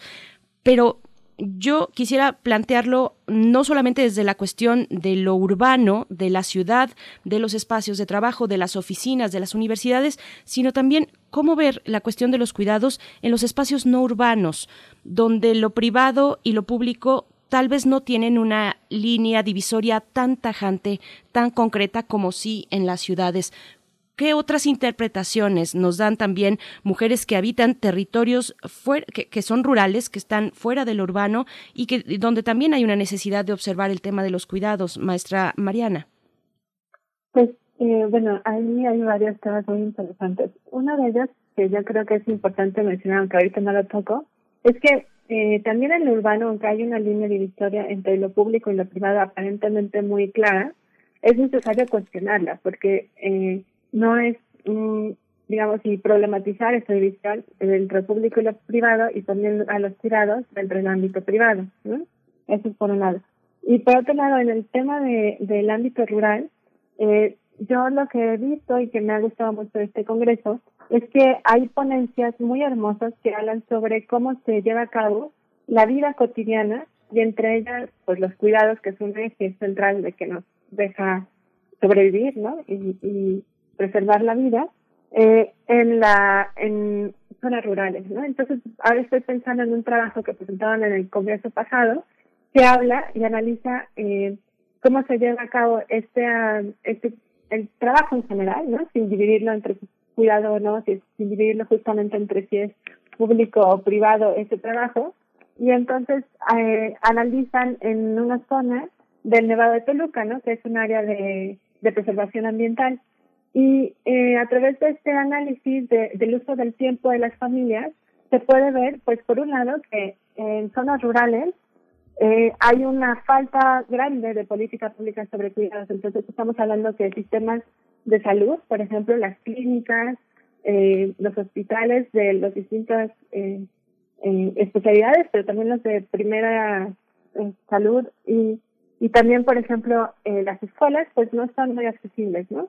Entonces, esa falta de infraestructura, eh, y no necesariamente de infraestructura física, sí, este, que se sino, por ejemplo, de, de otra clase de políticas públicas que pueden llevar eh, activistas de salud a comunidades rurales, pues no, no existe. Entonces, ¿qué significa esto? Pues que las familias tienen que subsanar esta falta de presencia del Estado a través de las redes comunitarias y el sistema de organización que ellos desarrollan eh, pues en, dentro de la familia. Y esto que implica, pues obviamente tiene una fuerte carga de género, ¿no? Que implica que, eh, que las mujeres, además de ser un trabajo que puede ser considerado, este, pues, reproductivo, ¿no? Están haciendo un trabajo productivo y mientras tanto eh, los varones no, no se encargan realmente de la parte del trabajo eh, de cuidado. Entonces, en términos rurales, yo creo que sí es un, una gran laguna que tenemos, en todos los sentidos creo yo, pero cuando uno habla de cuidados es mucho más, porque creo que hay esta idea de que los cuidados son un problema eh, individual y privado, ¿no? Y entonces cuando pensamos que las comunidades eh, tienen que hacerse cargo de esta laguna de, de, que deja el Estado, pues se va más bien a estas relaciones eh, que tejen dentro de, de las familias y dentro de las comunidades. Pero pues definitivamente eso no debería ser porque dejan mucha vulnerabilidad a las mujeres y por ejemplo, volviendo al trabajo del que les estaba platicando, en términos de tiempo, ¿no? Implica una gran pobreza de tiempo para la para las mujeres de las familias que de por sí estamos hablando de una gran pobreza de tiempo para las personas que viven en esas comunidades, porque uno ve que su día, por ejemplo, pasaban eh, 20 horas del día casi en trabajar, pero a las mujeres solamente les quedaba 5 horas del día para, para descansar. Y cuando uno lo ve en términos de cómo distribuyen su día, el, cómo afecta el uso del día, el hecho de que en el espacio no haya esta, esta infraestructura que facilite los cuidados que no haya políticas públicas que apoyen los cuidados en zonas rurales, pues es muy fuerte.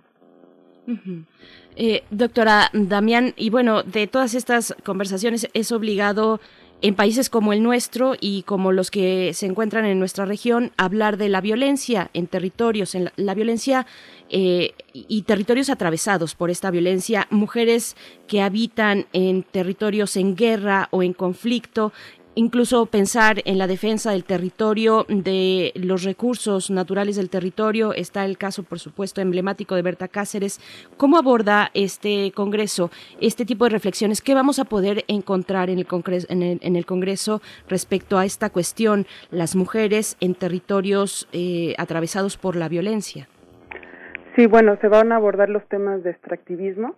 Hay varias mesas que abordan estas temáticas en las distintas latitudes en la Ciudad de México también se comparten algunas algunas investigaciones y sobre todo pues que las mujeres han sido un, actor clave en la defensa de, de, los recursos naturales, ¿no? Entonces, en ese sentido, eh, los ecofeminismos también pasan por, por los territorios y la forma de defensa que las mujeres han tenido en las distintas latitudes es central. Entonces, el, la defensa del agua, la defensa de, los recursos ambientales, desde un, una postura política feminista, sería vincular que el territorio pertenece a las comunidades y que sí han sido eh, expropiados por, por otros eh, actores externos, ¿no? A la propia comunidad. Entonces, pues es un tema central el de los extractivismos y se abrieron varias mesas y estamos muy contentas de haber recibido distintas propuestas de, de, varias partes de, Latinoamérica.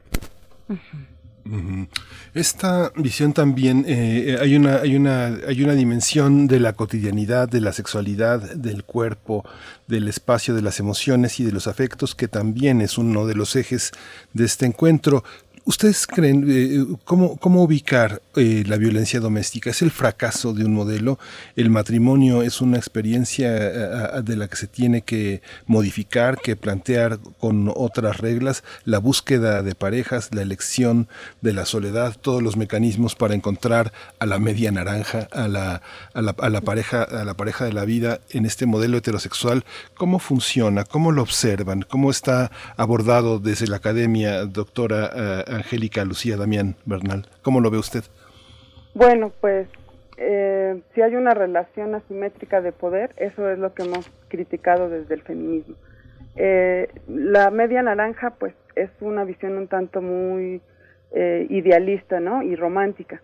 Eh, creo que cada persona es en sí misma una naranja que eh, no, no tendría por qué estar carente o buscando como esa otra parte, ¿no? Que le complemente.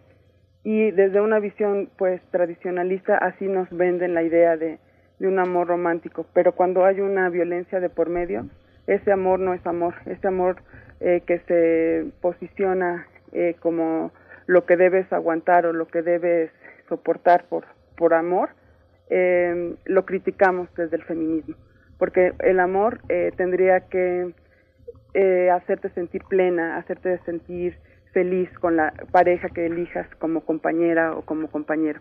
Entonces las cuestiones de la identidad sexual pues también son un referente muy importante en los estudios de género. Eh, las disidencias sexuales es otro de los temas en abordado en este congreso para cuestionar justamente la, eh, la pareja heterosexual y ahí pues ven, escucharán otros otras propuestas otras propuestas de de las y los ponentes y de los ponentes, porque también aquí en, en las heterodesignaciones heterosexuales, heteropatriarcales, también hay relaciones eh, sociales que se están criticando. Entonces, en ese sentido, la, las mesas de identidad sexual son también importantes en, en el Congreso.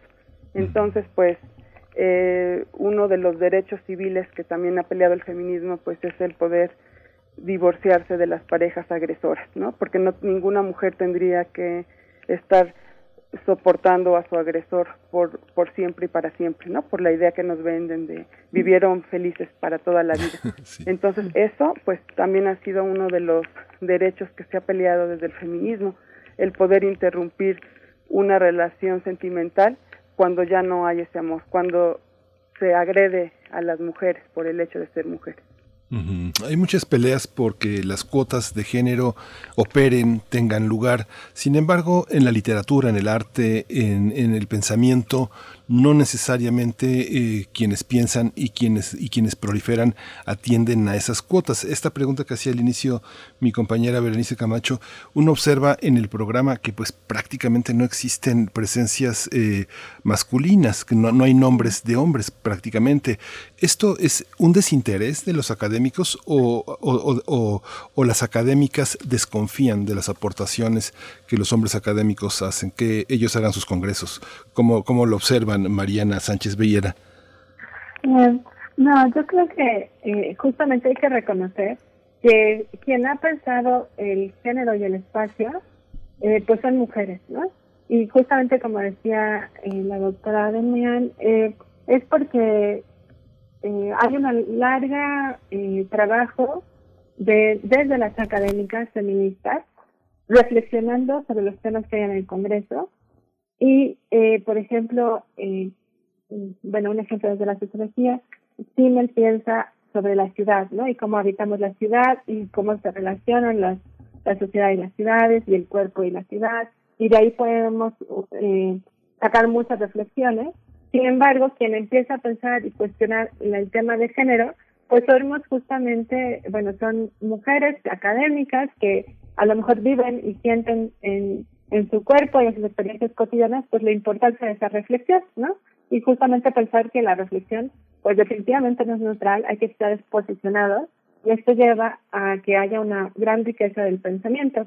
Y entonces cuando uno convoca a este congreso, que es además una convocatoria que hemos hecho eh, muy abierta, en que nos encantaría que participe eh, las más diversos perfiles, pues lo que resulta es que justamente eh, quienes llegan son eh, mujeres académicas, funcionarias y, mujeres de sociedad civil, porque son quienes han estado poniendo en su investigación pues el, eh, el interés en el género y en el espacio, y justamente porque vienen desde eh, lucha cotidiana de por los temas que están investigando y porque eh, también, no sé si han notado cuando ven el programa, que muchas veces los varones que llegan a participar en nuestros congresos este, vienen también desde una postura, pues a lo mejor eh, de resistencia, ¿no? Por ejemplo, pueden ser eh, varones que estudian el tema de sexualidades queer, este, de eh, sexualidad no, no heteronormativa, este, no sé cómo, eh, sí, es un congreso que lleva a, e invita a mucha diversidad y nos gustaría que llegaran más personas, que más personas a través de de ver el Congreso se interesen en el tema y que conozcan la riqueza que hay, pero ciertamente no no, no ha sido así. ¿no? Sí, como, como bien dices, este, cuando uno ve los datos del Congreso, la numeralia, pues ciertamente tenemos un muy dispar eh, los participantes, porque son alrededor de 170 mujeres y 33 varones. Entonces sí es, hay una sobrerepresentación de las mujeres, pero también esto tiene que ver con que eh, son las mujeres quienes han reflexionado a lo largo de varios años estos temas, que no es necesariamente un tema que haya interesado a los académicos varones. Bueno, les eh, todavía tenemos eh, algunos minutos para esta charla y, y, quiero también seguir el hilo de esta cuestión de los de los varones. ¿Cómo ver, cómo ver desde el feminismo o desde los feminismos o qué feminismos están atendiendo a la cuestión de los varones? Eh, los varones en nuestros países, en, nuestra región, los varones racializados, igualmente violentados, que también están atravesados por desigualdades eh, paralelas a las de las mujeres. ¿Cómo verlos a ellos? No son hombres blancos, no es este hombre eh, europeo tal vez o eh, colonial, sino está en el otro lado de la moneda, el, el, hombre eh, despojado o el varón despojado ¿Cómo, ¿Cómo lo vemos? ¿Qué avances hay en la reflexión de los feminismos con respecto a los hombres en nuestras comunidades, con los que también mantenemos afectos, mantenemos eh, querencias, con los que también decimos, bueno, no quiero que eh, mi familiar, mi pareja, pues esté en un eh, contexto, por ejemplo, judicial, de cárcel, sino que esta violencia pare y que podamos empezar a construir pues relaciones alejadas, distanciadas de, de lo violento. Eh, maestra Mariana Sánchez, por favor. Este, perdón, es que se cortó un poco mi, mi, Voy con, entonces, eh, voy muy brevemente. Era un planteamiento, pero pero ¿qué, ¿qué, expresiones están, estamos encontrando hoy en los feminismos que aborden también la problemática de los hombres? Decía, los hombres de nuestra, de nuestra región, que son hombres o varones eh, igualmente racializados, violentados, que no sean ese hombre blanco, eh, propietario, eh, colonizador, cómo incorporan las lecturas de los feminismos a los varones de nuestra religión en esas, en esas condiciones. Bueno, yo creo que uno de los grandes planteamientos del feminismo es justamente analizar todo fenómeno de una forma interseccional, es decir, reconocer que no solamente están este, los hombres y las mujeres, sino que entre las mujeres hay una gran diversidad, entre los, los hombres hay una gran diversidad, ¿no? Y que esa diversidad pues tiene que ver de clase, de, de raza, como bien dices, o sea que que si uno reconoce eh, esta, estas variables que nos cruzan a todos y que nos limitan muchas veces a, a todos, ¿no? Este, pues se puede reconocer también eh, las relaciones de poder que, que, que implican, ¿no? Las desventajas que hay. Y creo que eh, pensar eh, desde el feminismo en los varones también implica reconocer que muchas veces se piensa que justamente todas son esas personas exitosas, que tienen eh, muchos privilegios por cuestiones de ser, de, de ser, bueno, de una clase social alta, de tener eh, capitales eh, culturales, políticos y económicos a su disposición, y que no necesariamente es así. Y creo que ahí hay un tema también que, que hasta ha reflexionado mucho en, en, América Latina, que habla, que relaciona esto desde las resistencias, ¿no? La posibilidad de que entonces si uno reconoce que no que no todos que es más la gran mayoría de las personas, hombres y mujeres que vivimos en, en, en el mundo y en Latinoamérica y en México y en la Ciudad de México somos eh, nos, estamos excluidos digamos de ese modelo que, nos ponen como que es el que eh, el que desarrolla las ciudades la, con el que se plantean las políticas públicas con el que nos ponen las películas que así de ser. Este, entonces podemos llegar a cuestionar ese modelo, ¿no? Darnos cuenta que no todos somos así, que hay una gran diversidad y que desde ahí se puede empezar a construir alternativas de, de un mundo mejor, de otro tipo de relaciones. Pero también hay, hay un tema ahí que es la contracara de la moneda, que es eh, pues que se explica un poco la, la violencia de género, ¿no? y la violencia de los varones hacia las mujeres, justamente porque hay un, un eh, una exigencia a estos varones para que logren ser todo esto que se les ha, que se les dice, ¿no? Entonces tienen que ser exitosos, tienen que tener buen trabajo, tienen que tener este como todas estas exigencias que en el contexto actual no son posibles, definitivamente no son posibles, entonces esto hace que, que eh, bueno, repercute en, la, en, en, una mayor violencia en las relaciones. Entonces, es, Ajá. Por ahí, bueno, a mí me resuena Rita Segato y su concepto eh, del mandato de la masculinidad, ¿no? Por ejemplo.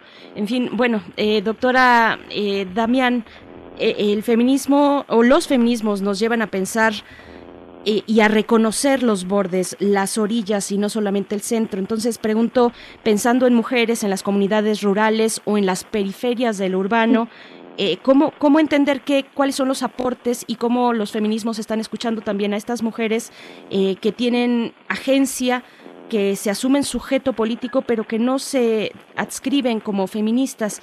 ¿Cuál es la riqueza? Porque hay un gran aprendizaje ahí de luchas que vienen de mucho atrás, de mujeres que están ahí, que han estado ahí y que no necesariamente se adscriben eh, feministas. Doctora mm, Damián, ¿qué podemos decir al respecto?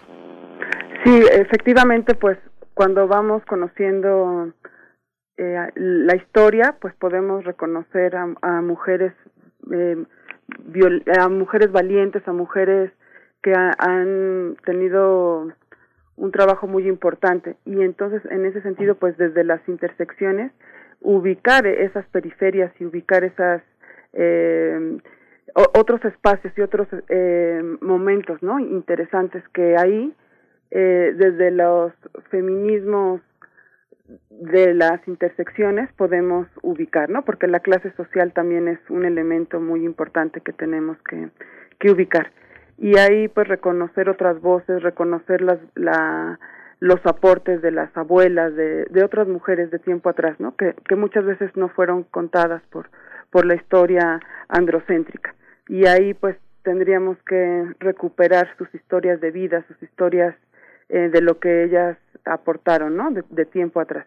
Entonces, bueno, pues eh, en el Congreso van a haber mesas que están abordando sobre las periferias eh, de, de las desigualdades sociales y de clase, ¿no? También van a haber mesas sobre la movilidad, sobre la discapacidad y cómo esto pues también está marcado por por las cuestiones de clase social. Evidentemente no podemos hacerlo un lado y tenemos también que posicionarlo en, en los debates. Eh, este congreso, doctoras, este vamos a tener oportunidad de que forme parte del patrimonio visual de la universidad, de la, del país. También va a haber la edición de un libro electrónico. Dicen que parte de las ponencias, pero bueno, pues yo creo que va a ser un banquete en el espacio electrónico tener todas. Cuéntenos ¿Cuáles son los días? ¿Es posible todavía inscribirse?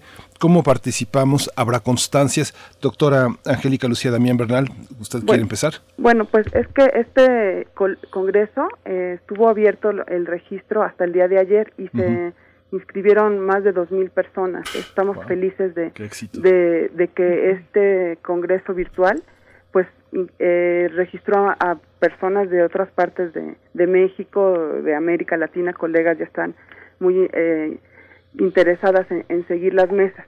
Y lo, lo, importante es que las magistrales sí se van a, publicar eh, y sí se van a llevar en, en el Facebook del, del CIEG. Y, y, también estamos muy contentas de que van a tener traducción de intérprete de señas para que también otras comunidades puedan seguirlo. Esto también tenemos que cada vez sumarnos a la inclusión social de otras comunidades con discapacidad, ¿no? Entonces, en ese sentido, eh, las magistrales van a ser públicas y pues más de 2.400 personas van a seguirlo eh, con el registro que tuvieron. El día de ayer se cerró el, el sistema y pues yo creo que de, la, de las que sabíamos que ya se habían inscrito, todavía otras más se pudieron inscribir. Qué maravilla, este maestra Mariana Sánchez Vieira, bueno, verdaderamente, verdaderamente es un éxito, porque finalmente lo que estamos, lo que están haciendo en la, UNAM tiene una repercusión pues planetaria. Quien hable español, quien tenga la posibilidad de acceder a estos contenidos, ¿cómo ha sido esta experiencia? Cuéntenos un poco también este, qué esperan, qué esperan, qué se espera de estas, eh, de, estas fechas. Eh, lo que no sea público quedará después, ¿cómo se podrá consultar en línea o, este, o algo así? Este, mm, bueno, el Congreso se plantea como que las ponencias eh, que damos en mesas paralelas, la verdad es van a ser un, poco efímeras porque se, van a proyectar en la plataforma del Congreso, eh, para eso estuvo, como dice la doctora, estuvo el registro abierto durante varias, eh, casi un mes, y a ellas podían entrar cualquier persona que se registra. Pero las las conferencias magistrales eh, van a ser proyectadas en el Facebook del Congreso, que tenemos un canal de Facebook que es el mismo para todos los congresos, para cada edición del Congreso, y ahí se van a proyectar las conferencias magistrales. Y después va a haber un trabajo de edición para que se suban al canal de YouTube de los centros que estamos organizando el Congreso, y ahí las podrán consultar eh, y pues ahí se quedarán para quien esté interesado. Bien, pues, pues les agradecemos esta charla, esta serie de reflexiones que nos van pues ya dando el preámbulo para eh, disfrutar de este congreso, el Congreso Internacional sobre Género y Espacio. Eh, y pues les agradecemos, doctora Angélica Lucía Damián Bernal, gracias, gracias por esta participación. Muy amables, gracias. Gracias. También hasta pronto, maestra Mariana Sánchez Vieira, por, este tiempo, estas reflexiones. Muchísimas gracias. Y bueno, ahí estaremos eh, los que puedan acercarse y las que puedan acercarse a este congreso, pues con mucho gusto observando las reflexiones. Maestra Mariana, gracias. Muchas gracias por la invitación y ojalá puedan participar en las siguientes ediciones del Congreso también. Claro que sí. Claro que sí. sí si vemos a tiempo la convocatoria, ahí será muy interesante, verdad. Bueno, del 19 al 23 de abril, este eh, Congreso a distancia, que, eh, bueno, eh, podrán encontrar la cartelera completa en la página web del Programa Universitario de Estudios sobre la Ciudad, el PUEC. Así es que con esto vamos con, con una recomendación literaria, querido Miguel Ángel. Sí, vamos a escuchar una recomendación sobre un hermosísimo libro que ha editado el Fondo de Cultura que se llama La Espera y es de Daniela Iride, Iride este, Murguía.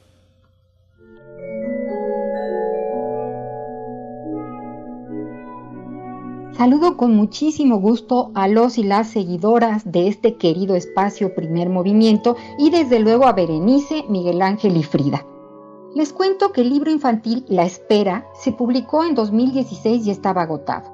El Fondo de Cultura Económica acaba de reimprimir este hermoso libro de Daniela Iride Murguía dentro de su colección Los especiales de A la orilla del viento. La historia cuenta de un niño que se siente solo y pide a sus padres algo que desea mucho. Pasan los meses y el regalo no llega. Página tras página, las ilustraciones y los textos breves nos narran los cambios de nuestro protagonista. Daniela Iride Murguía nació en Italia en 1969, se licenció en arte oriental y realizó un máster en ilustración en la Universidad de Padua. Se ha dedicado al arte contemporáneo y al teatro, además de ser una reconocida escritora e ilustradora de literatura infantil. Yo de verdad les recomiendo mucho este libro por las ilustraciones y los textos de Daniela Iride. Y miren, les cuento, hace unos días escuchaba a una mediadora de lectura de Sinaloa, Carla Montiel León, quien durante años promueve la lectura en grupos de niños y niñas de la primera infancia. Ella nos contaba que su espacio está abierto y los libros los pone en cajas sobre un tapete para que quien los quiera los tenga a la mano. Carla relató cómo vio a una bebé de la casa vecina que apenas caminaba llegar sola hasta el espacio de lectura, sacar un libro de la caja y llevárselo a su casa. La lectura en voz alta estimula el interés por la lectura desde edades tempranas. Por eso, si tienes niños y niñas cerca, es el momento de ampliar tu biblioteca con libros infantiles y empezar a leerles. El amor por la lectura es responsabilidad nuestra y empieza con la voz de la madre y el padre desde los primeros meses de embarazo. Si una bebé de año y medio pudo llegar hasta donde estaban los libros, este mundo tiene remedio. Regálese y regale libros infantiles. El Fondo de Cultura Económica tiene 10 colecciones dedicadas a niños y niñas desde los 0 años hasta los 16. Hoy les recomiendo La Espera de Daniela Iride Murguía. Lo van a adorar. Más libros, más libres. Cuídate y cuídanos. Quédate en casa leyendo. Hasta la próxima.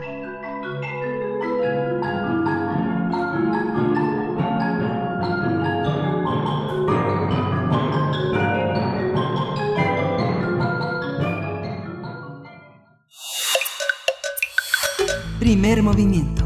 Hacemos comunidad.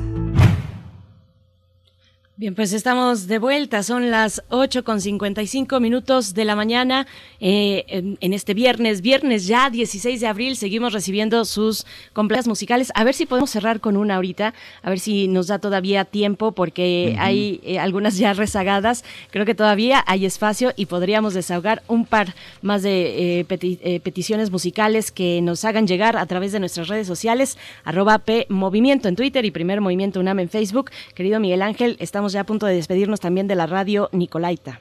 Sí, nos despedimos de la radio Nicolaita. Nos escuchamos el próximo, el próximo lunes de 8 a 9 de la mañana. Y, bueno, sí hay varias, hay varias complacencias.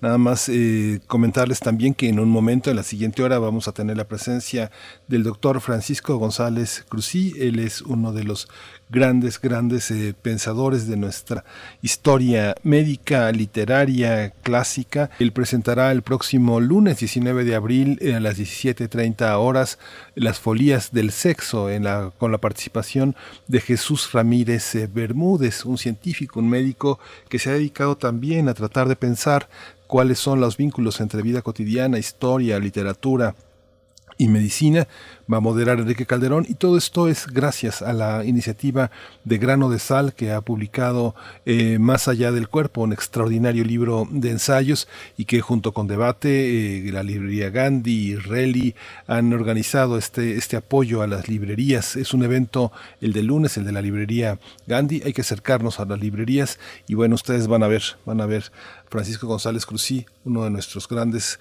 ensayistas mexicanos. Sin duda, y tendremos la oportunidad de conversar con él en la mesa del día. Quédense aquí en Radio UNAM.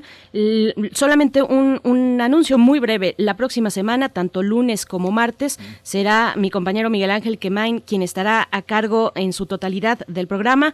Yo vuelvo el miércoles con ustedes.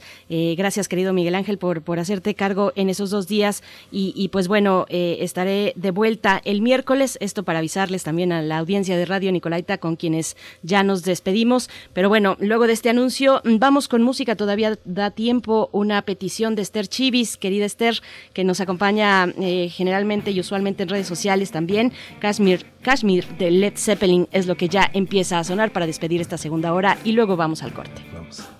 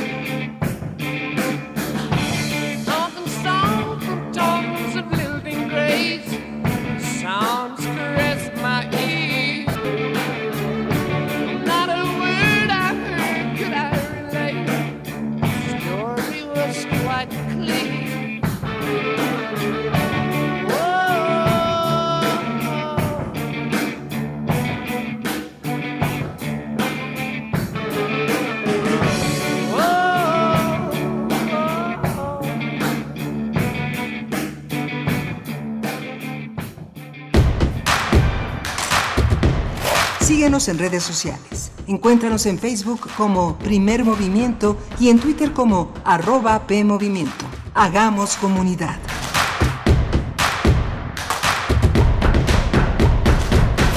Qué raro me está sonando el rojo. Uy, demasiado grave. Demasiado anaranjado. Ay, la nieve me diluye la pintura. Urgente. Una pizca de negro. Un toquecito de verde y ya está. Extraño color, la historia de amor de una joven ciega que pinta lo que oye. Radiodrama del archivo de la Bienal Internacional de Radio, 17 de abril a las 20 horas. Radio UNAM, experiencia sonora. Con Morena, las grandes decisiones del país las toma la gente. El pueblo guía nuestro proyecto de transformación.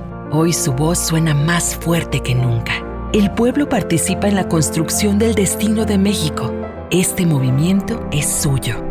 El pueblo elige a sus representantes y el destino de los proyectos y recursos de la nación que son suyos también. Nosotros respetamos la voluntad popular. Con Morena, el pueblo manda. Morena, la esperanza de México. En el PRI queremos que México crezca, que las mujeres vivan, que los jóvenes sigan estudiando, que las y los mexicanos tengan salud, medicamentos y estabilidad en el PRI trabajamos por las mujeres, por los jóvenes, por los estudiantes, por los adultos mayores, por las familias de México. PRI, el Partido de México. Estás votando por la lista de representación proporcional del partido que elegiste. Y si tu candidato o candidata no gana, tu voto sigue contando para elegir a quienes integrarán la Cámara por representación proporcional. El 6 de junio, tu voto sale y vale. Contamos todas, contamos todos. INE. Es muy tedioso hacer siempre lo mismo. No dejes que el aburrimiento apague tu imaginación. Escucha Escaparate 961 con los eventos culturales del momento. Viernes a las 15:15 horas por Radio UNAM. Entretenimiento y cultura. Radio UNAM. Experiencia sonora. En el Instituto Electoral del Estado de México, nuestros ejes los planeamos con imparcialidad, hacemos trazos de certeza, imprimimos especial cuidado en la legalidad, le damos valor a la independencia, remarcamos sobre la objetividad y mostramos nuestra máxima publicidad. Nuestros valores democráticos los diseñamos todas y todos. Rumbo al 6 de junio, ya sabes qué hacer. IEM, Instituto Electoral del Estado de México.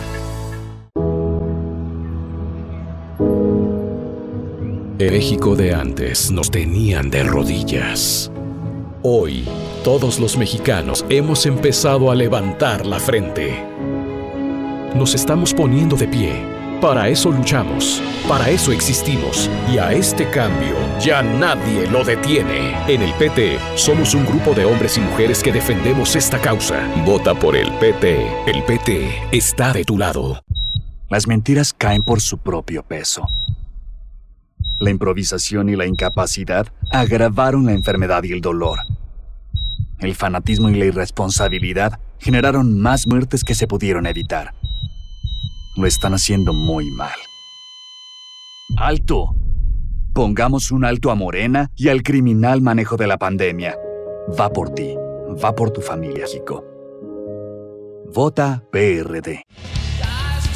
Calme Cali, Mimagoshko, Makta Petsaduk FM,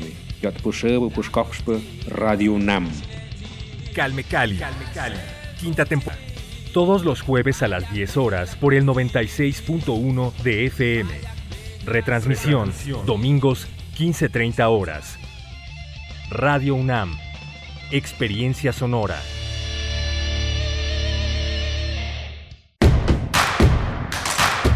Encuentra la música de primer movimiento día a día en el Spotify de Radio UNAM y agréganos a tus favoritos.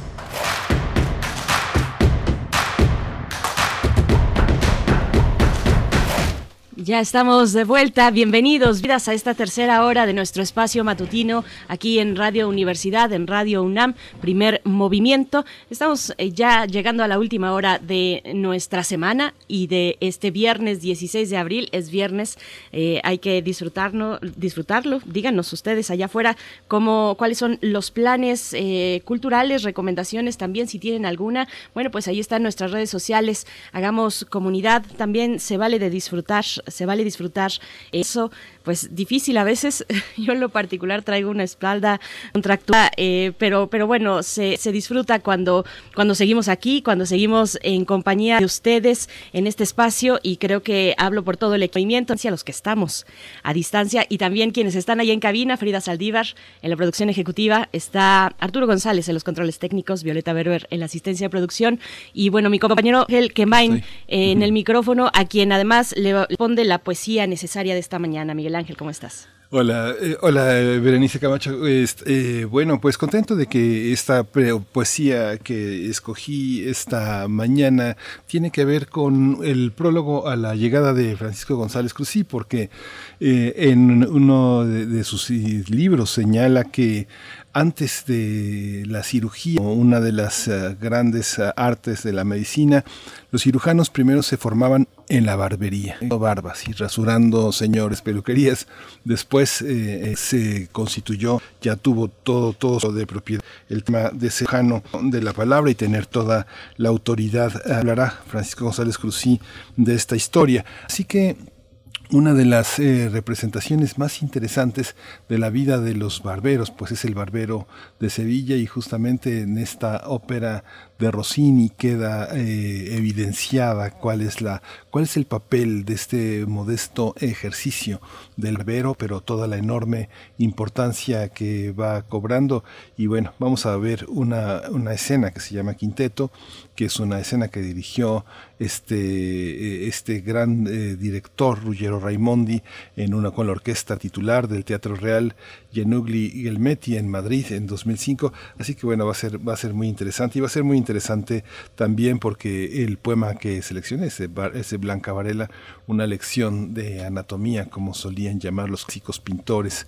a estas visiones, intervención de los médicos sobre el cuerpo de los moribundos y de los enfermos. Así es, bien, y es que en nuestra mesa del día, en unos momentos después de la poesía, estaremos conversando precisamente con Francisco González Cruzí.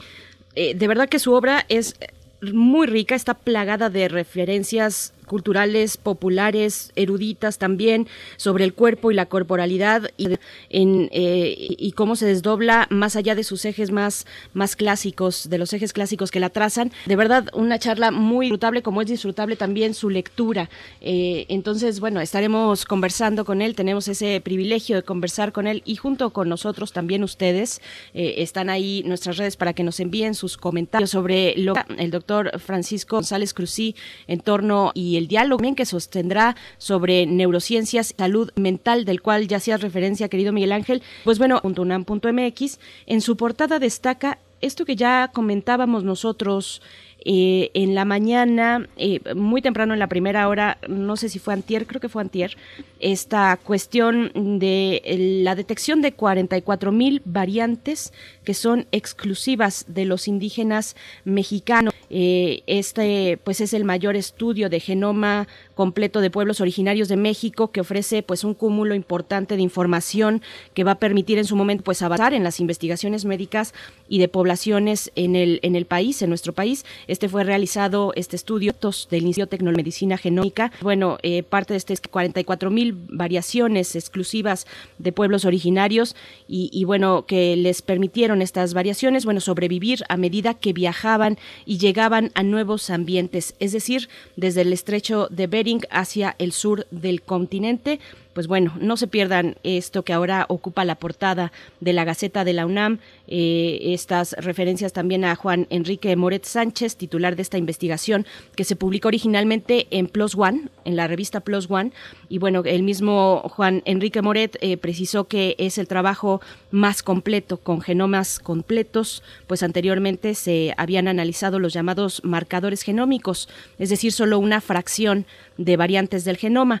En fin, bueno, mucho que abordar y, ojalá en este espacio incluso también le podamos dar seguimiento y salida a este tema, a un tema fundamental para la ciencia mexicana, Miguel Ángel. Sí, es fundamental.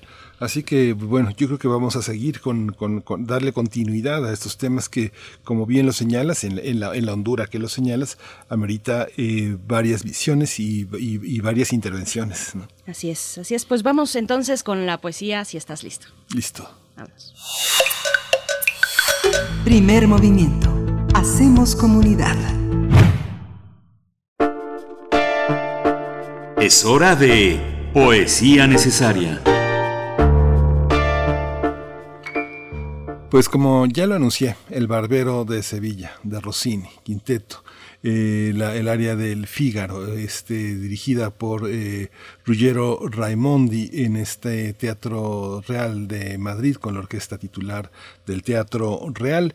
Y una poesía de la lección de anatomía de Blanca Varela. Completaba la idea de que este gran cirujano François Gigot de la Peronie es uno de los protagonistas de uno de los ensayos de años, en 1743, los cirujanos obtuvieron todas las garantías necesarias para recibir instrucción universitaria y participar de este gran mundo de la cirugía. Y, y, es uno de los grandes, uno de los grandes eh, eh, referentes para el estudio y la cirugía del pene. Así que, bueno, ya nos, ya nos contará, pero bueno, vamos a entrar en materia con la lección de anatomía de Blanca Varela.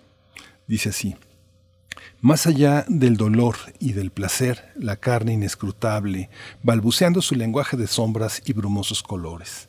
La carne, convertida en paisaje, en tierra, en tregua, en acontecimiento, en pan inesperado y en miel, en orina, en leche, en abrasadora sospecha, en océano, en animal castigado, en evidencia y en olvido. Viendo la carne tan cerrada y distante, me pregunto, ¿qué hace allí la vida simulando?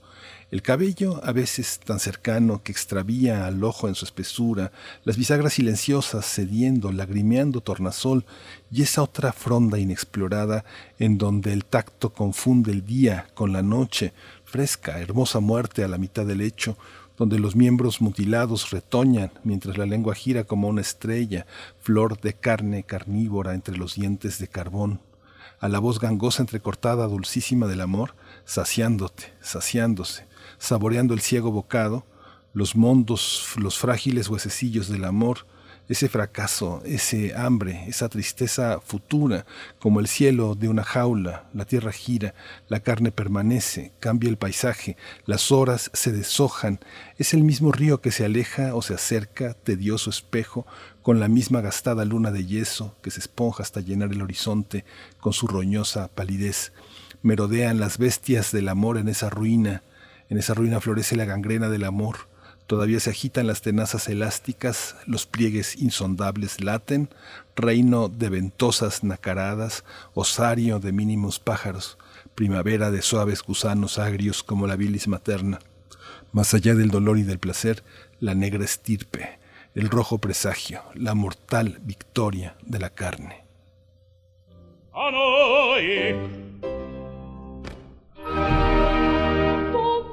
mio cosa vengo? Qual in tocco come qua servitor servitor di tutti quanti. Che vuol dir calnovità? Di noi che mai sarà. Qui franchezza ci vorrà. Don Basilio come state? Come sto? Or che s'aspetta questa barba benedetta la facciamo sì o no? Questa barba la facciamo, la facciamo sì o no? Ora vengo, ora vengo. Ehi, il curiale, il curiale. Io gli ho narrato che già tutto è combinato non è vero? Sì, sì, tutti lo so, tutti lo so. Ma Don Bartolo spiegate. E il dottore una parola, e il dottore una parola. Don Basilio son da voi, ascoltate un poco qua. Son da voi, son da voi, ascoltate un poco qua che invada via qui ci scopro gran timore. Sento il cor tremare. Non vi state a disperar la lettera signore che il affare ancor non sa. Ma qui certo d'un pasticcio non s'arriva a indovinar che ci scopra ora timore e il affare ancor non sa. Dite bene mia signore parlando via di colpo dite bene mio signore parlando via di colpo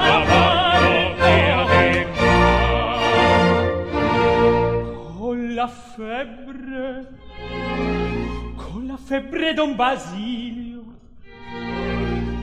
chi v'insegna con la febbre a passeggiare? Con la febbre? E che vi pare? Siete giallo come un morto. Sono giallo.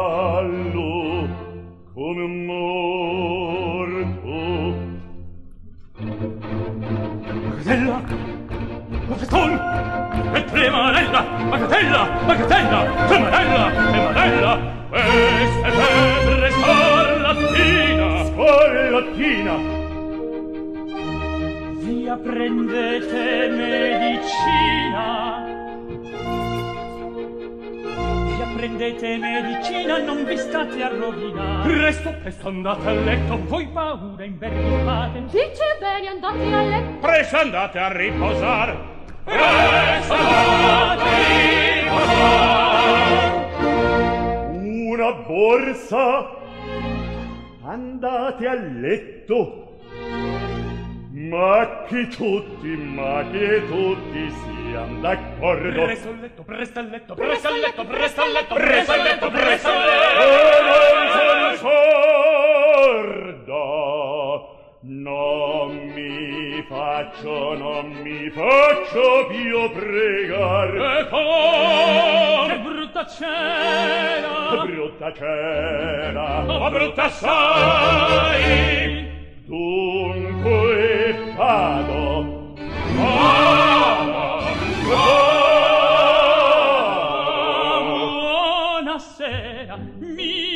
signore.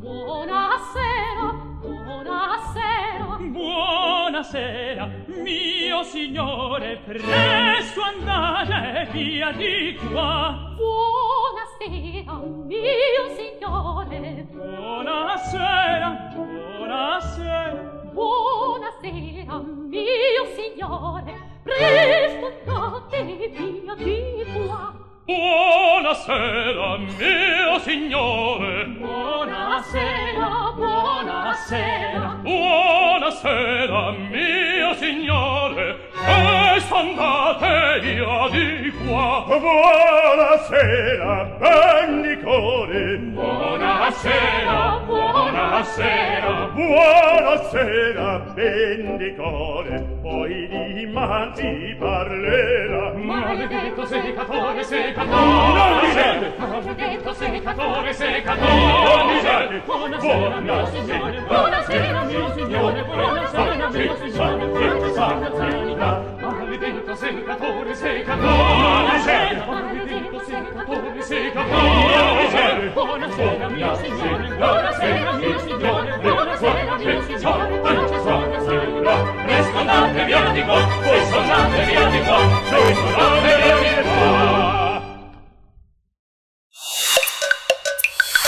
Primer movimiento.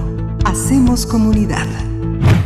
Bien, ya estamos de vuelta luego de la poesía necesaria en este viernes 16 de abril. Son las 9 con 20 minutos de la mañana, la hora del centro del país. Estamos a punto de ya eh, lograr contactar eh, con el doctor Francisco González Cruzí. Vamos a estar conversando sobre su obra, eh, tres obras en particular, eh, pero, pero bueno, su escritura es extensa, es de verdad toda un, una, una vida muy, muy interesante en la escritura y también en la medicina. Tenemos frente a nosotros también eh, estos libros que nos han hecho llegar, el eh, del cuerpo imponderable, ensayo sobre la visión médica y artística de la corporalidad. Ese es uno. También nuestros compañeros de Grano de Sal nos comparten más allá del cuerpo, ensayos en torno a la corporalidad y eh, uno, uno también muy interesante, ¿verdad? Que cruza por muchos lugares la literatura de Francisco González Cruzí, Las folías del sexo. Eh, las folías, entendida esa palabra folía como una especie de locura, de locura mm, también relacionada con el amor y con la danza, en fin, con distintas expresiones corporales. Pues bueno, este libro, Las folías del sexo, ideas y creencias sobre el sistema genital que publica Debate, eh, bueno, son algunas de las obras mm, de las que estaremos conversando con su autor, Francisco González Cruzí, Miguel Ángel, y estamos ya a punto, a punto de poder contactar con él. Se nos está dificultando un poquito, pero ya estamos en eso. Está en Estados Unidos y bueno, este de pronto la, la comunicación con el 007, eh, que es este número emblemático para conectarnos con los Estados Unidos, ha generado algunos problemas, los problemas que también tienen los celulares, pero justamente como comentas, hay tres libros, hay tres libros, uno que es Más allá del cuerpo, el tema de grano de sal ha sido el de la gran antología, eh, Tomás Granados Salinas. Es uno de nuestros grandes editores y como, como pasa con todos los grandes editores en el mundo, eh, los grandes editores son grandes lectores y justamente esta visión que tiene, eh, que tiene González Cruzí es eh, justamente el de ah, explorar en múltiples, ah, en múltiples territorios, en múltiples eh, revistas, suplementos, este, estas posibilidades que tiene la reflexión sobre la medicina. Así que es una, el, tema que publica Grano de Sal, Más allá del cuerpo, es una antología de una enorme riqueza. Muchos de los trabajos él los ha traducido. Él escribe en inglés y lo traduce en, español. Lo que está también en juego es todo lo que los médicos eh, suelen ignorar por eh, no acercarse a la literatura clásica, a la pintura, a la música, que es algo que en su enorme soledad, ya lo discutiremos, la enorme soledad que significa el exilio, el exilio y el autoexilio por motivos de estudio, alejarse de la familia, de los familiares, del propio país es lo que es lo que arroja esta enorme curiosidad, esta enorme ese sumergirse en en esos territorios. Eh, el sexo visto desde el punto de vista de la medicina aligera mucho el viaje, el viaje de las de las naturalezas eróticas siempre marcadas por la política, por la censura, en fin. Pero bueno, estamos en espera de, de acercarnos a González Cruzí. Vamos a ir en voz, vamos a escuchar, eh, Berenice, en voz de Carlos Narro, una cápsula. Así es, vamos con esto de eh, la autoría de Luis Valdet, Sud Suite, es lo que estaremos escuchando a continuación. Gotas de plata. Gotas de plata. Gotas de plata. El cine en dosis homeopáticas.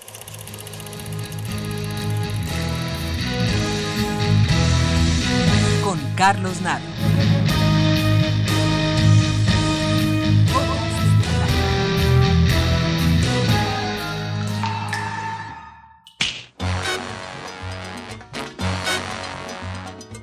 Nacido con enormes dificultades y básicamente en la televisión y en el cortometraje, el cine de los mexicoamericanos ha consolidado algunas figuras en los distintos campos del quehacer cinematográfico, con una ya significativa producción no solo independiente. El cine chicano tiene algunas obras maestras, destacando Alambrista de Robert Young y Sud Sud de Luis Valdés.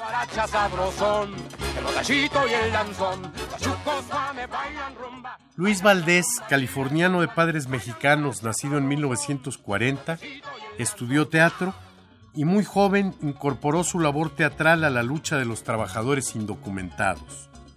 Fundó el Teatro Campesino, una agrupación cercana a las organizaciones de trabajadores del campo dirigidas por César Chávez, en el sur de los Estados Unidos. Grupo dedicado a la educación y concientización de un público formado en su mayoría por trabajadores migratorios. Pues don't take the pinchy place so seriously, Jesus.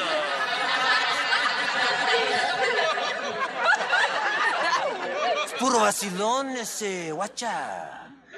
You want me to go? Pues órale. Se inició en el cine en 1969 con el cortometraje I Am Joaquín.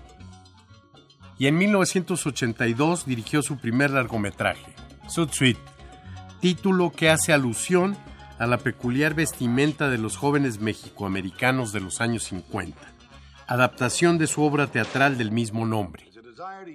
De la banda sonora de Suit Suite tomamos el boogie de la marihuana. This inborn characteristic comes down from the bloodthirsty Aztecs. Objection, Your Honor. Objection overruled. I move that this entire report be stricken from the record. You're out of order, Mr. Shearer. Objection overruled. May proceed. And when added to the use of liquor or marijuana, then we certainly have crimes of violence. Pues, In your feathers ese ya te chingaron.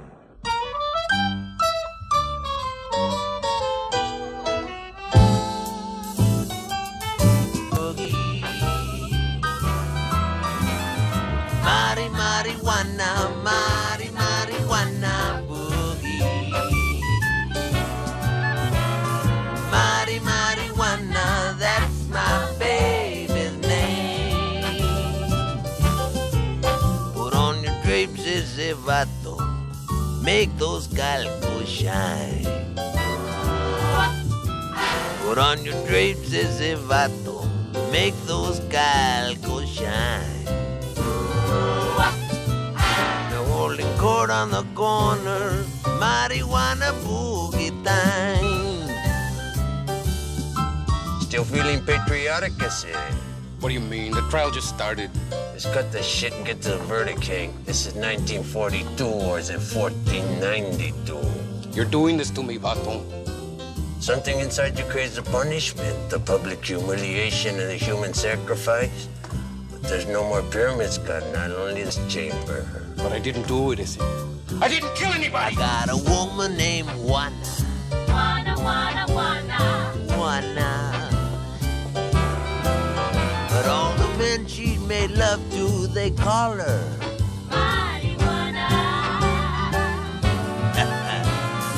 Mari marijuana, that's my baby's name. Who knows, they say. Maybe your little chicken save your cachete. Watcha.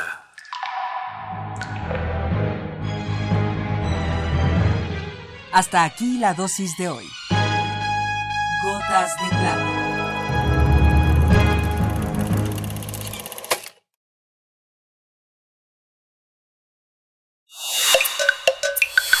Primer movimiento. Hacemos comunidad. La mesa del día.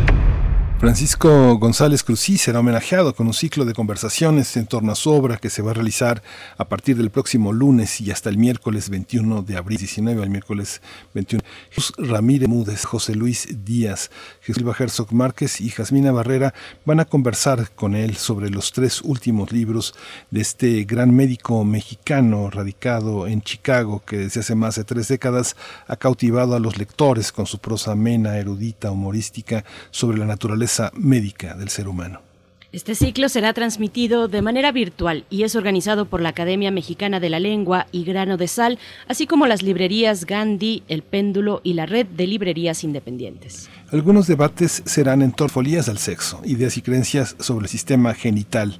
También analizarán Del cuerpo imponderable, ensayos sobre la visión médica y artística de la corporalidad, publicado por Grano de Sal, y Más allá del cuerpo, ensayos en torno a la corporalidad, editado por Grano, por Grano de Sal. El médico y escritor eh, mexicano Francisco González Cruzzi cuenta con múltiples obras. Así es, obras literarias donde aborda diversas perspectivas sobre el conocimiento, la muerte como dadora de vida y como destino inelu- ineluctable. Vamos a conversar con, el, con Francisco González Cruzí y las charlas en torno a su obra. Está con nosotros ya en la línea, está en Estados Unidos, el doctor Francisco González Cruzí. Bienvenido eh, a esta conversación, doctor. Privilegio contar con usted. Eh, muchas gracias, muchas gracias. Gracias, doctor. Bienvenido. Pues eh, el cuerpo, la corporalidad, la anatomía, por supuesto, guían sus reflexiones, pero se despliegan hasta orillas insospechadas en, su, en su literatura. ¿Cómo, cómo, ¿Cuál es la concepción del cuerpo? ¿Cómo ha cambiado la concepción del cuerpo humano a través de las, de las épocas, desde los antiguos, desde Aristóteles hasta, hasta el presente? ¿Cuál es ese trazado que podemos ir eh, descubriendo a lo largo de su obra, doctor eh, González Cruzí? Bueno, pues eh, toda mi obra está regida por el hecho de mi profesión, es decir, mi profesión es de, médico y específicamente de patólogo. O sea, el patólogo muchas veces el público no tiene una idea concreta de qué es lo que hace. el médico es un poco talinas en el sentido que no vemos a los pacientes directamente, no tenemos experiencia clínica propiamente, vemos la enfermedad a través del, del microscopio, de los exámenes de laboratorio, estudiamos los aspectos teóricos de la enfermedad, sabemos mucho de la, de la enfermedad, pero eh, la verdad se dicha, no sabemos mucho del arte de curar, eso le, pertenece al clínico. Entonces, eh, yo eh, he visto al cuerpo desde, desde ese punto de vista, desde el punto de vista biomédico, que por supuesto ha cambiado, ha habido muchas grandes revoluciones eh, en la medicina y en, la manera de ver el cuerpo.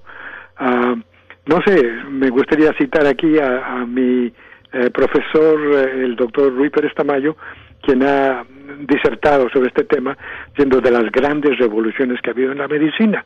Inicialmente se consideraba que la enfermedad era una especie de castigo divino, o sea, espíritus maléficos o demonios eh, enviaban la enfermedad al, al, ser humano, a los hombres. Ah, eh, eh, la primera revolución, y fue la gloria de, de, la Grecia antigua, fue decir, no, no hay tal, no se trata de elementos sobrenaturales que castigan al género humano, sino que la enfermedad es un proceso natural que puede entenderse por medio del ejercicio de la razón. Eh, eh, eso fue la primera gran revolución que cambió la visión del, de la vida, la visión del cuerpo, que no se trata de algo eh, sobrenatural, sino de un proceso perfectamente natural, comprensible por el uso de la, razón. después hubo otras revoluciones. esa fue la primera que tuvo, como toda revolución, sus efectos buenos y sus efectos malos. diría yo que uno de los malos fue que al dejar la enfermedad enteramente en manos de la razón, se cayó en exceso, todo era, todo era razón, no, no se veía el cuerpo desde el punto de vista del experimento, de, de, lo que pasa realmente en la fisiología, sino eh, todo era un ejercicio intelectual. Así se crearon eh, eh, teorías absurdas sobre la enfermedad, por ejemplo, una que dominó por más de mil años el pensamiento médico, fue la existencia de humores, la teoría de los humores. Se suponía que había ciertas eh, cosas otros líquidos en el organismo llamados humores, eran cuatro, y que la salud dependía enteramente del buen equilibrio y de la buena proporción entre estos cuatro. Eh, con eso pues ya se imaginarán ustedes que hubo grandes errores de, tratamiento. Se trataba de componer los humores cuando los humores ni siquiera existían realmente. Entonces tuvo que haber otra revolución para ver al cuerpo en forma de esta vez uh, no solo no solo de, de teórico uh, abstracto uh, raciocinante de los llamados humores sino que se trataba de ver lo que realmente pasa en el cuerpo dentro del cuerpo mismo con la enfermedad Aquí la gloria le corresponde a la anatomía patológica. Fue una de las razones por las cuales yo me, me sentí atraído a especialidad. En fin, y ha, habido otras, pero esto da una idea de los grandes cambios que ha habido de la manera de ver, de ver el cuerpo. Ah, lo que vemos eh, es sobre todo ah, lo, que, lo que sabemos, es decir, la visión está regida por el conocimiento, lo que, lo que vemos eh, puedo decir esto, pero lo que vemos no es solamente lo que cae dentro del campo visual, el cerebro está preparado para ver. Eh, un ejemplo que pongo en, en, en, mi, en mis libros es el de los, uh, los aztecas. ¿no? cuántas cuántos millares de veces abrieron el pecho del el, el corazón humeante para ofrecerlo a su dios a, a Huitzilopochtli y, y sin embargo nunca vieron el corazón o sea, no vieron el corazón como lo vemos nosotros, como un órgano musculoso con válvulas. Nunca se les ocurrió abrirlo y escudriñarlo y preguntarse para qué, para qué servían todas esas pequeñas válvulas, tendones, músculos que hay dentro del corazón.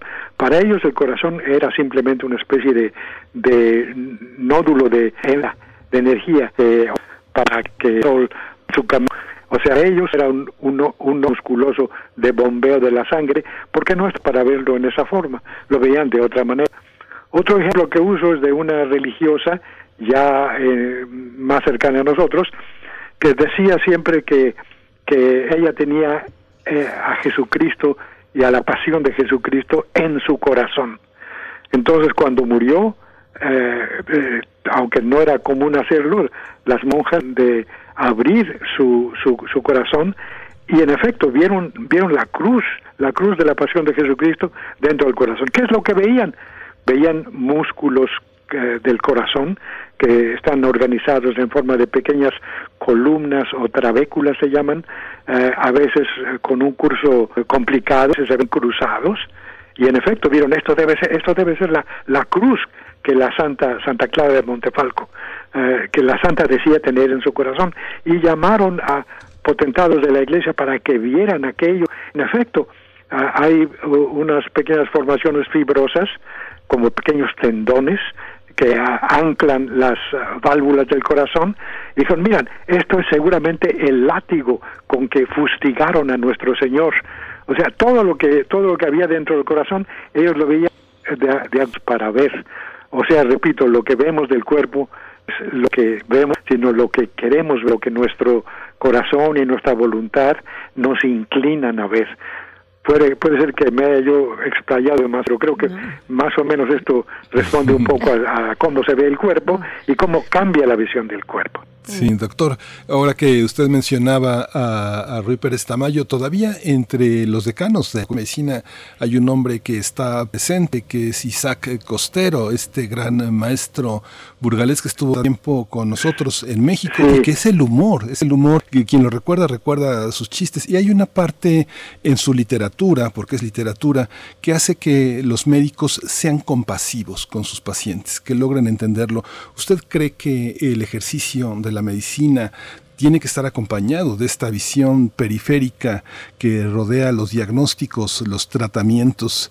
Eh, en realidad su literatura es una invitación a revisar diagnósticos y a revisar tratamientos. ¿Es así? Eh, sí, yo estoy, estoy seguro que eh, ese es uno de los grandes problemas de la medicina contemporánea. La, la que, torrentes de, tinta han corrido sobre escritos sobre este tema eh, que el, médico se aleja cada vez más del, del elemento humano eh, que debe ser central en la, en la medicina. Eh, cada vez eh, hay más distancia entre, entre quizá menos en, en, en, países como, México, países de tradición latina menos, pero en, en otras partes del mundo cada nuevo cada nueva invención tecnológica implica una mayor distancia entre médico y paciente. Ah, por ejemplo, uh, se ve en las radiografías y yo he tenido amigos que me dicen, mira, el médico ya no me hablaba a mí, eh, eh, estaba yo en consulta dentro en su despacho y sin embargo el médico se volteaba hacia hacia la pantalla donde, donde tenía las radiografías y, estaba hablando dirigiéndose a la radiografía. Dice, me daban ganas de decirle, perdone doctor, ¿me está usted hablando a mí? O está y esto solamente con la radiografía. Así hay tantos otros exámenes y cada, que, cada vez como que parece que al médico se le hace menos importante tener el contacto directo con el médico. En alguna parte yo escribí que si un, si un ser extraterrestre viniera de otro planeta a ver cómo se hace ahora el, la visita médica en el hospital, yo recuerdo cuando cómo era la visita médica cuando yo era estudiante de medicina. Un grupo de, de estudiantes acompañábamos al maestro yendo de cama en cama a ver los pacientes eh, se saludaba al enfermo, se, se- y, luego eh, después de que del médico hacía preguntas, eh, obligaba a los estudiantes a hacer examen de examen físico del paciente para, en fin, para entrenarlos, para ver cómo pensaban. En cambio ahora, si ese ser extraterrestre llegara, la visita ya no es así. Eh, Los médicos no van de, de, de, de- cama en cama de pacientes, sino que están todos en un lugar apartado, en un búnker, como dicen aquí, en un búnker. ¿Y, y qué, qué están haciendo? Tienen enfrente de ellos una gran mesa, están todos los estudiantes ahí, y cada uno tiene su, su laptop, su computadora. Y ahí está todo. Está la historia clínica del paciente, no hay necesidad de preguntarle, porque ahí está ya escrita, alguien la tomó ya y está escrita ahí. Eh, no hay necesidad de palparlo y nada, porque ¿para qué palparlo? Palparlo eh, est- están los exámenes de ultrasonido, de radiografía, si hubiera alguna algún tumor, el ultrasonido es mucho más sensible, eso está eso está ya perfectamente establecido que la palpación, la sensación del médico en los dedos no es tan confiable como la imagen obtenida por ultrasonido y, el, y hay máquinas de ultrasonido portátiles que se pueden llevar de un lugar a otro, ¿no?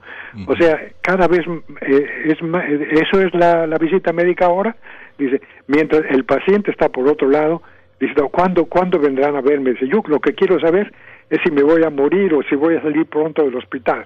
Y, los médicos, como digo, están allá. Claro, esto es en forma un poco exagerada, ¿no? Pero, pero eso es la tendencia general. O sea, la deshumanización de la medicina, desgraciadamente porque el altruismo, la preocupación por el ser humano, por nuestro semejante, debe ser el, puntal principal, el eje alrededor del cual se construye todo el conocimiento médico, es lo que pienso yo. Eh, doctor, yo le pregunto, bueno, me regreso, es que hay tantos elementos que, que uno puede regresar, ir, volver, y, yo pienso en estas etapas eh, que guiaron el entendimiento sobre el, el cuerpo humano, estas etapas históricas, digamos, le pregunto sobre qué, qué significó, qué implicó la ruptura del paradigma de, de abrir un cuerpo y examinarlo, de, de diseccionarlo, una especie tal vez en su momento entendida como profanación, eh, el cuerpo que no estaba permitido pues eh, diseccionarlo de esta manera en la durante mm, mucho tiempo en la medicina europea. Eh, ¿cómo, ¿Cómo fue este paso, este cambio de paradigma?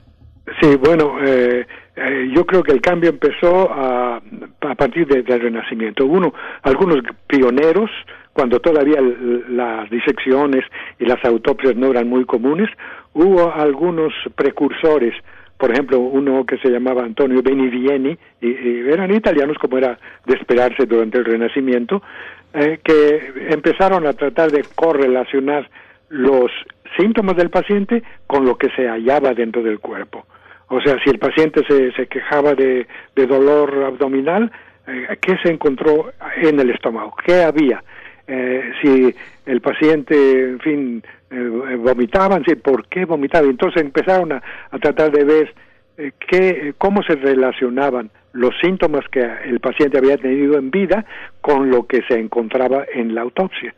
Y eh, el gran impulso, aunque eso empezó, como digo, desde el Renacimiento, el verdadero impulso mayúsculo que tuvo esta tendencia fue en el siglo XIX y sobre todo en, en Europa y particularmente en Francia, donde prácticamente todo paciente que moría en el hospital era autopsiado y, se hacía la correlación muy minuciosa, muy cuidadosa entre lo que había tenido eh, como síntomas y lo que se encontraba en los órganos de ese paciente. Así se construyó mucho de la medicina moderna. Y es curioso, pero aquellos de nosotros que estudiamos medicina en la primera mitad del siglo XX, o sea, sobre todo en la primera mitad del siglo XX, aunque yo empecé ya un poco un poco más allá de la primera mitad en la segunda mitad, pero no mucho después. ¿no? Ah, eh, eh, digo, los que estudiaron en la primera mitad del siglo XX estaban más cerca, más cerca de, de esa medicina del siglo XIX que, que, que, de la, que de la actual. Parece, parece paradójico.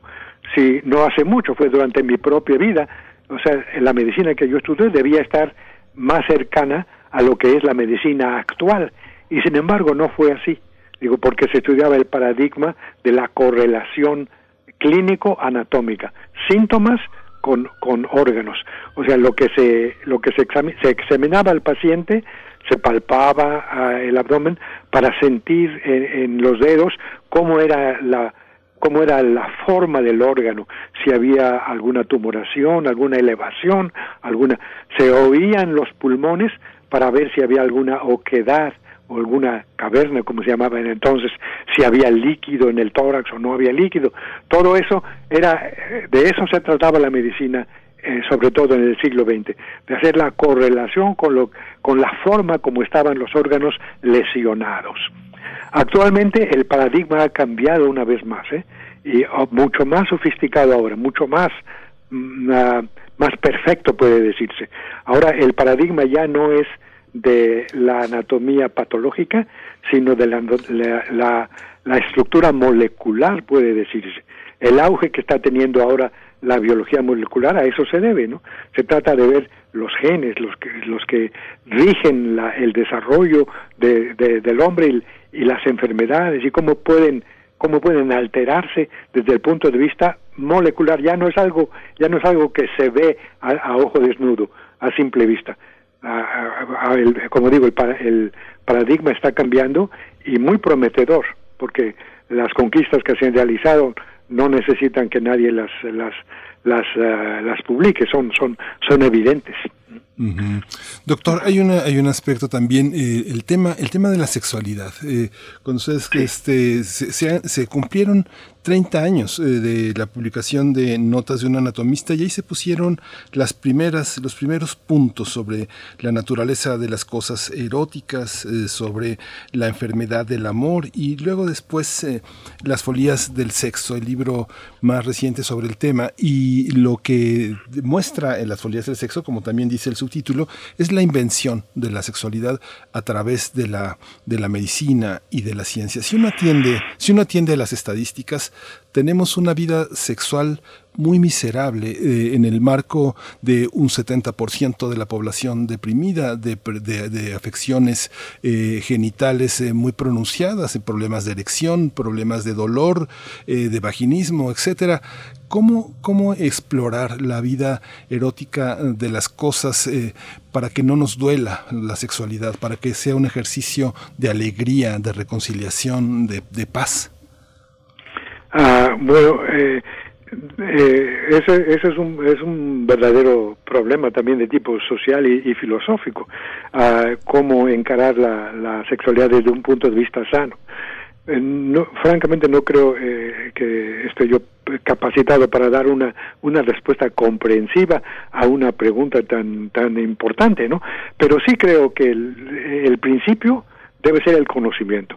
O sea, lo primero que debemos hacer es, eh, es entender eh, cabalmente la, función ah, de la sexualidad, la función de, el- del, del aparato genital, el cuerpo. Por, e- por eso digo, toda, toda mi obra está regida o está vista desde el punto de vista ah, del cuerpo, ¿no?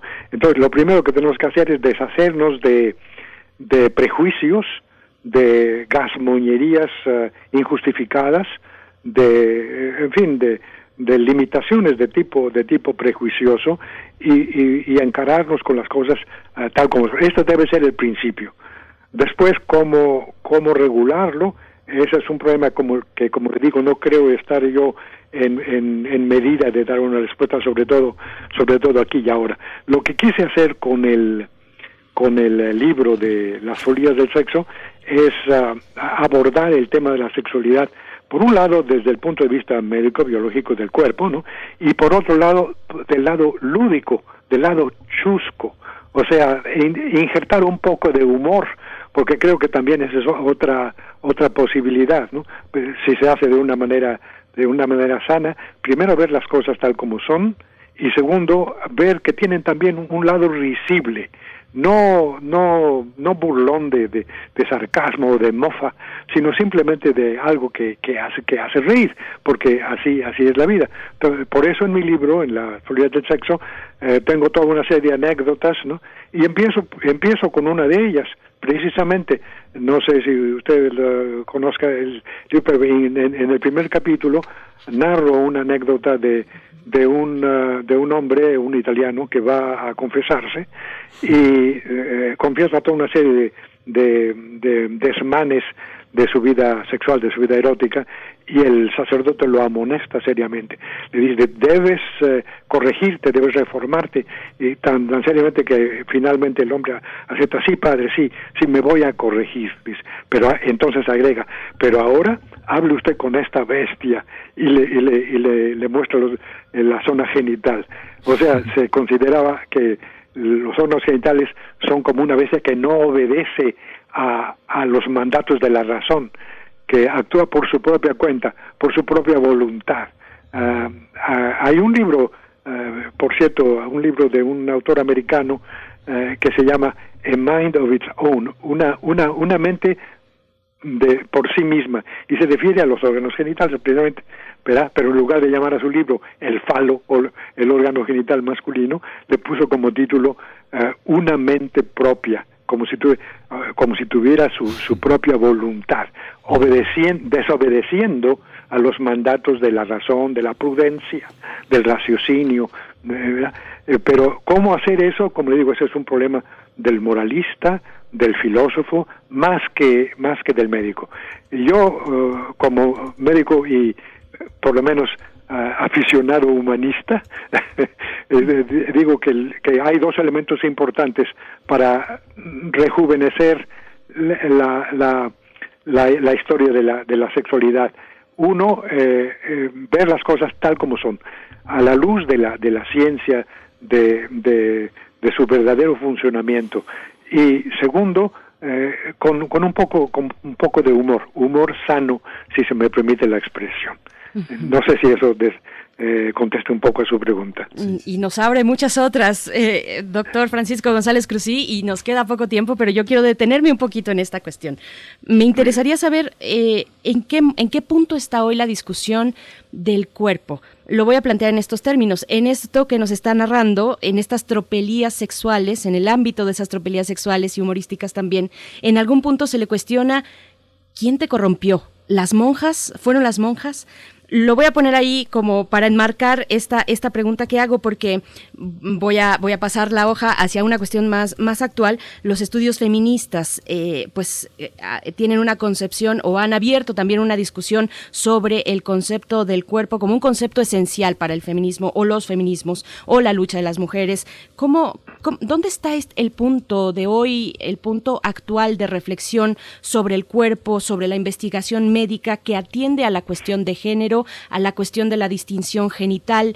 ¿Cómo lo ve, eh, doctor González Cruz? Yo, yo creo que desgraciadamente en el mundo actual es, es, es un, un verdadero caleidoscopio, un, es, un espectro ah, casi infinito de, de posibilidades. Diferentes culturas en el mundo, basta, basta ver lo que está sucediendo actualmente en, distintos países, tienen visiones eh, completamente diferentes, muchas veces antagónicas, diametralmente opuestas las unas a las otras.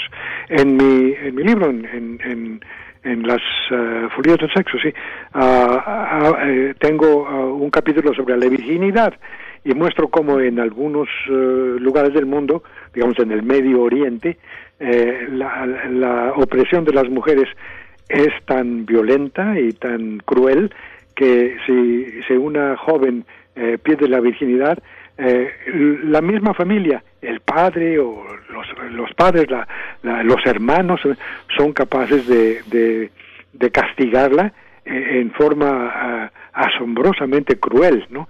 Ah, todos eh, reco- recordamos que un número de la revista Time no hace mucho tenía la, la fotografía en la, en la cubierta de la revista Time la fotografía de una joven mujer de Afganistán ah, que había se había ido de su casa no sé si había perdido la virginidad o no, pero los padres sospechaban que así había sido y le han cortado la nariz, le amputaron la nariz, como se hacía en la Edad Media para castigar el adulterio y otros crímenes abominables, ¿no? Eh, entonces la, la pobre mujer aparece con un hoyo en mitad de la cara que el propio padre y los propios hermanos le habían infligido.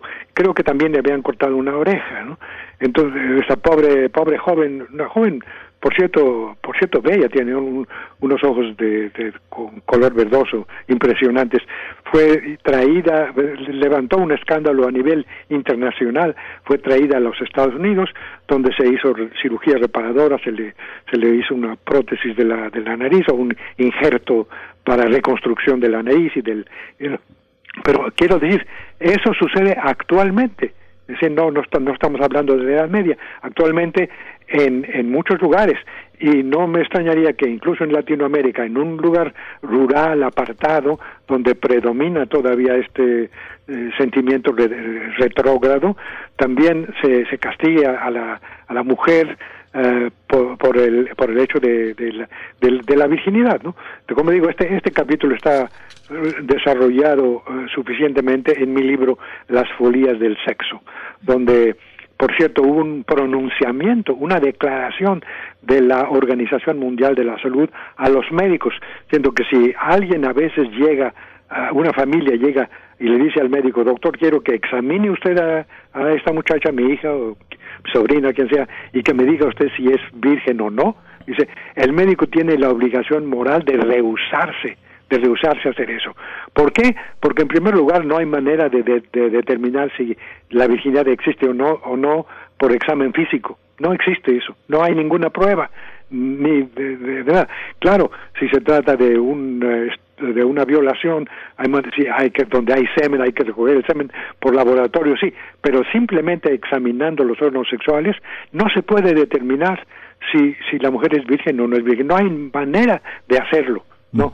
Ah, en fin, eh, por eso digo este tipo de conceptos de de, mm, de- de posiciones, de, opiniones, todavía prevalecen en muchas partes del mundo. Así que es imposible dar una, una respuesta única a cómo se ve la sexualidad hoy, porque varía tanto en diferentes eh, sociedades eh, del mundo. Sí, doctor, pues se nos acabó el 20, se nos acabó el 20, pero desgraciadamente se nos acaba el tiempo de esta conversación, pero nos queda el último libro, el más reciente, Más allá del cuerpo, un libro completísimo, muy, muy, muy abundante, muy generoso. Le agradecemos muchísimo esta, esta conversación, es uno de nuestros grandes ensayistas. Cuando uno lee a Oliver Sack, Stephen Guy Gould y lee a, Francisco González Cruz, pues uno se siente, uno se siente contemporáneo de todos los hombres cuando tiene uno un ensayista de su calibre. Muchas gracias por esta Muchísimas conversación. gracias a ustedes por tenerme. Gracias, doctor. Gracias, doctor Hasta Francisco. González Cruzí, muchas gracias, hasta pronto. Y bueno, está ahí la cita, la invitación a acercarse a este homenaje, conversaciones en torno a la obra del doctor González Cruzí. Será, se realizarán el siguiente lunes 19, del lunes 19 al miércoles 21. Entonces, bueno, ahí está. Y también nuestro agradecimiento a Grano de Sal por compartirnos esta obra. Eh, es organizado este evento por la Academia Mexicana de la Lengua, este conversatorio en torno a la obra de González Cruzí. Nos despedimos, querido Miguel Ángel. Nos despedimos, eh, quédese, quédese con nosotros. Te- el tema es la ciencia que somos. Vamos a tener a la doctora Fabiola Cebes Mejías y a la maestra Karina Fabiola Navarro Cebes con motivo del nombramiento de una montaña en Marte con el nombre del doctor Rafael N. Navarro. Así que quédese con nosotros. Vamos a entrevistar también a la doctora Susana López Charretón para hablarnos de ciencia ficción. Así que agárrese. Este, eh, esto es lo que sigue en la programación de Radio UNAM. Berenice, nos escuchamos el lunes. Bueno, no te vamos a escuchar el lunes, pero te vamos a escuchar en la semana que viene y tu mente, tu espíritu siempre están, siempre están presentes. Esto, esto fue primer movimiento. El mundo desde la universidad. Radio UNAM presentó Primer Movimiento. El mundo desde la universidad. Con Berenice Camacho y Miguel Ángel Quemain en la conducción. Frida Saldívar y Violeta Berber, producción. Antonio Quijano y Patricia Zavala, noticias.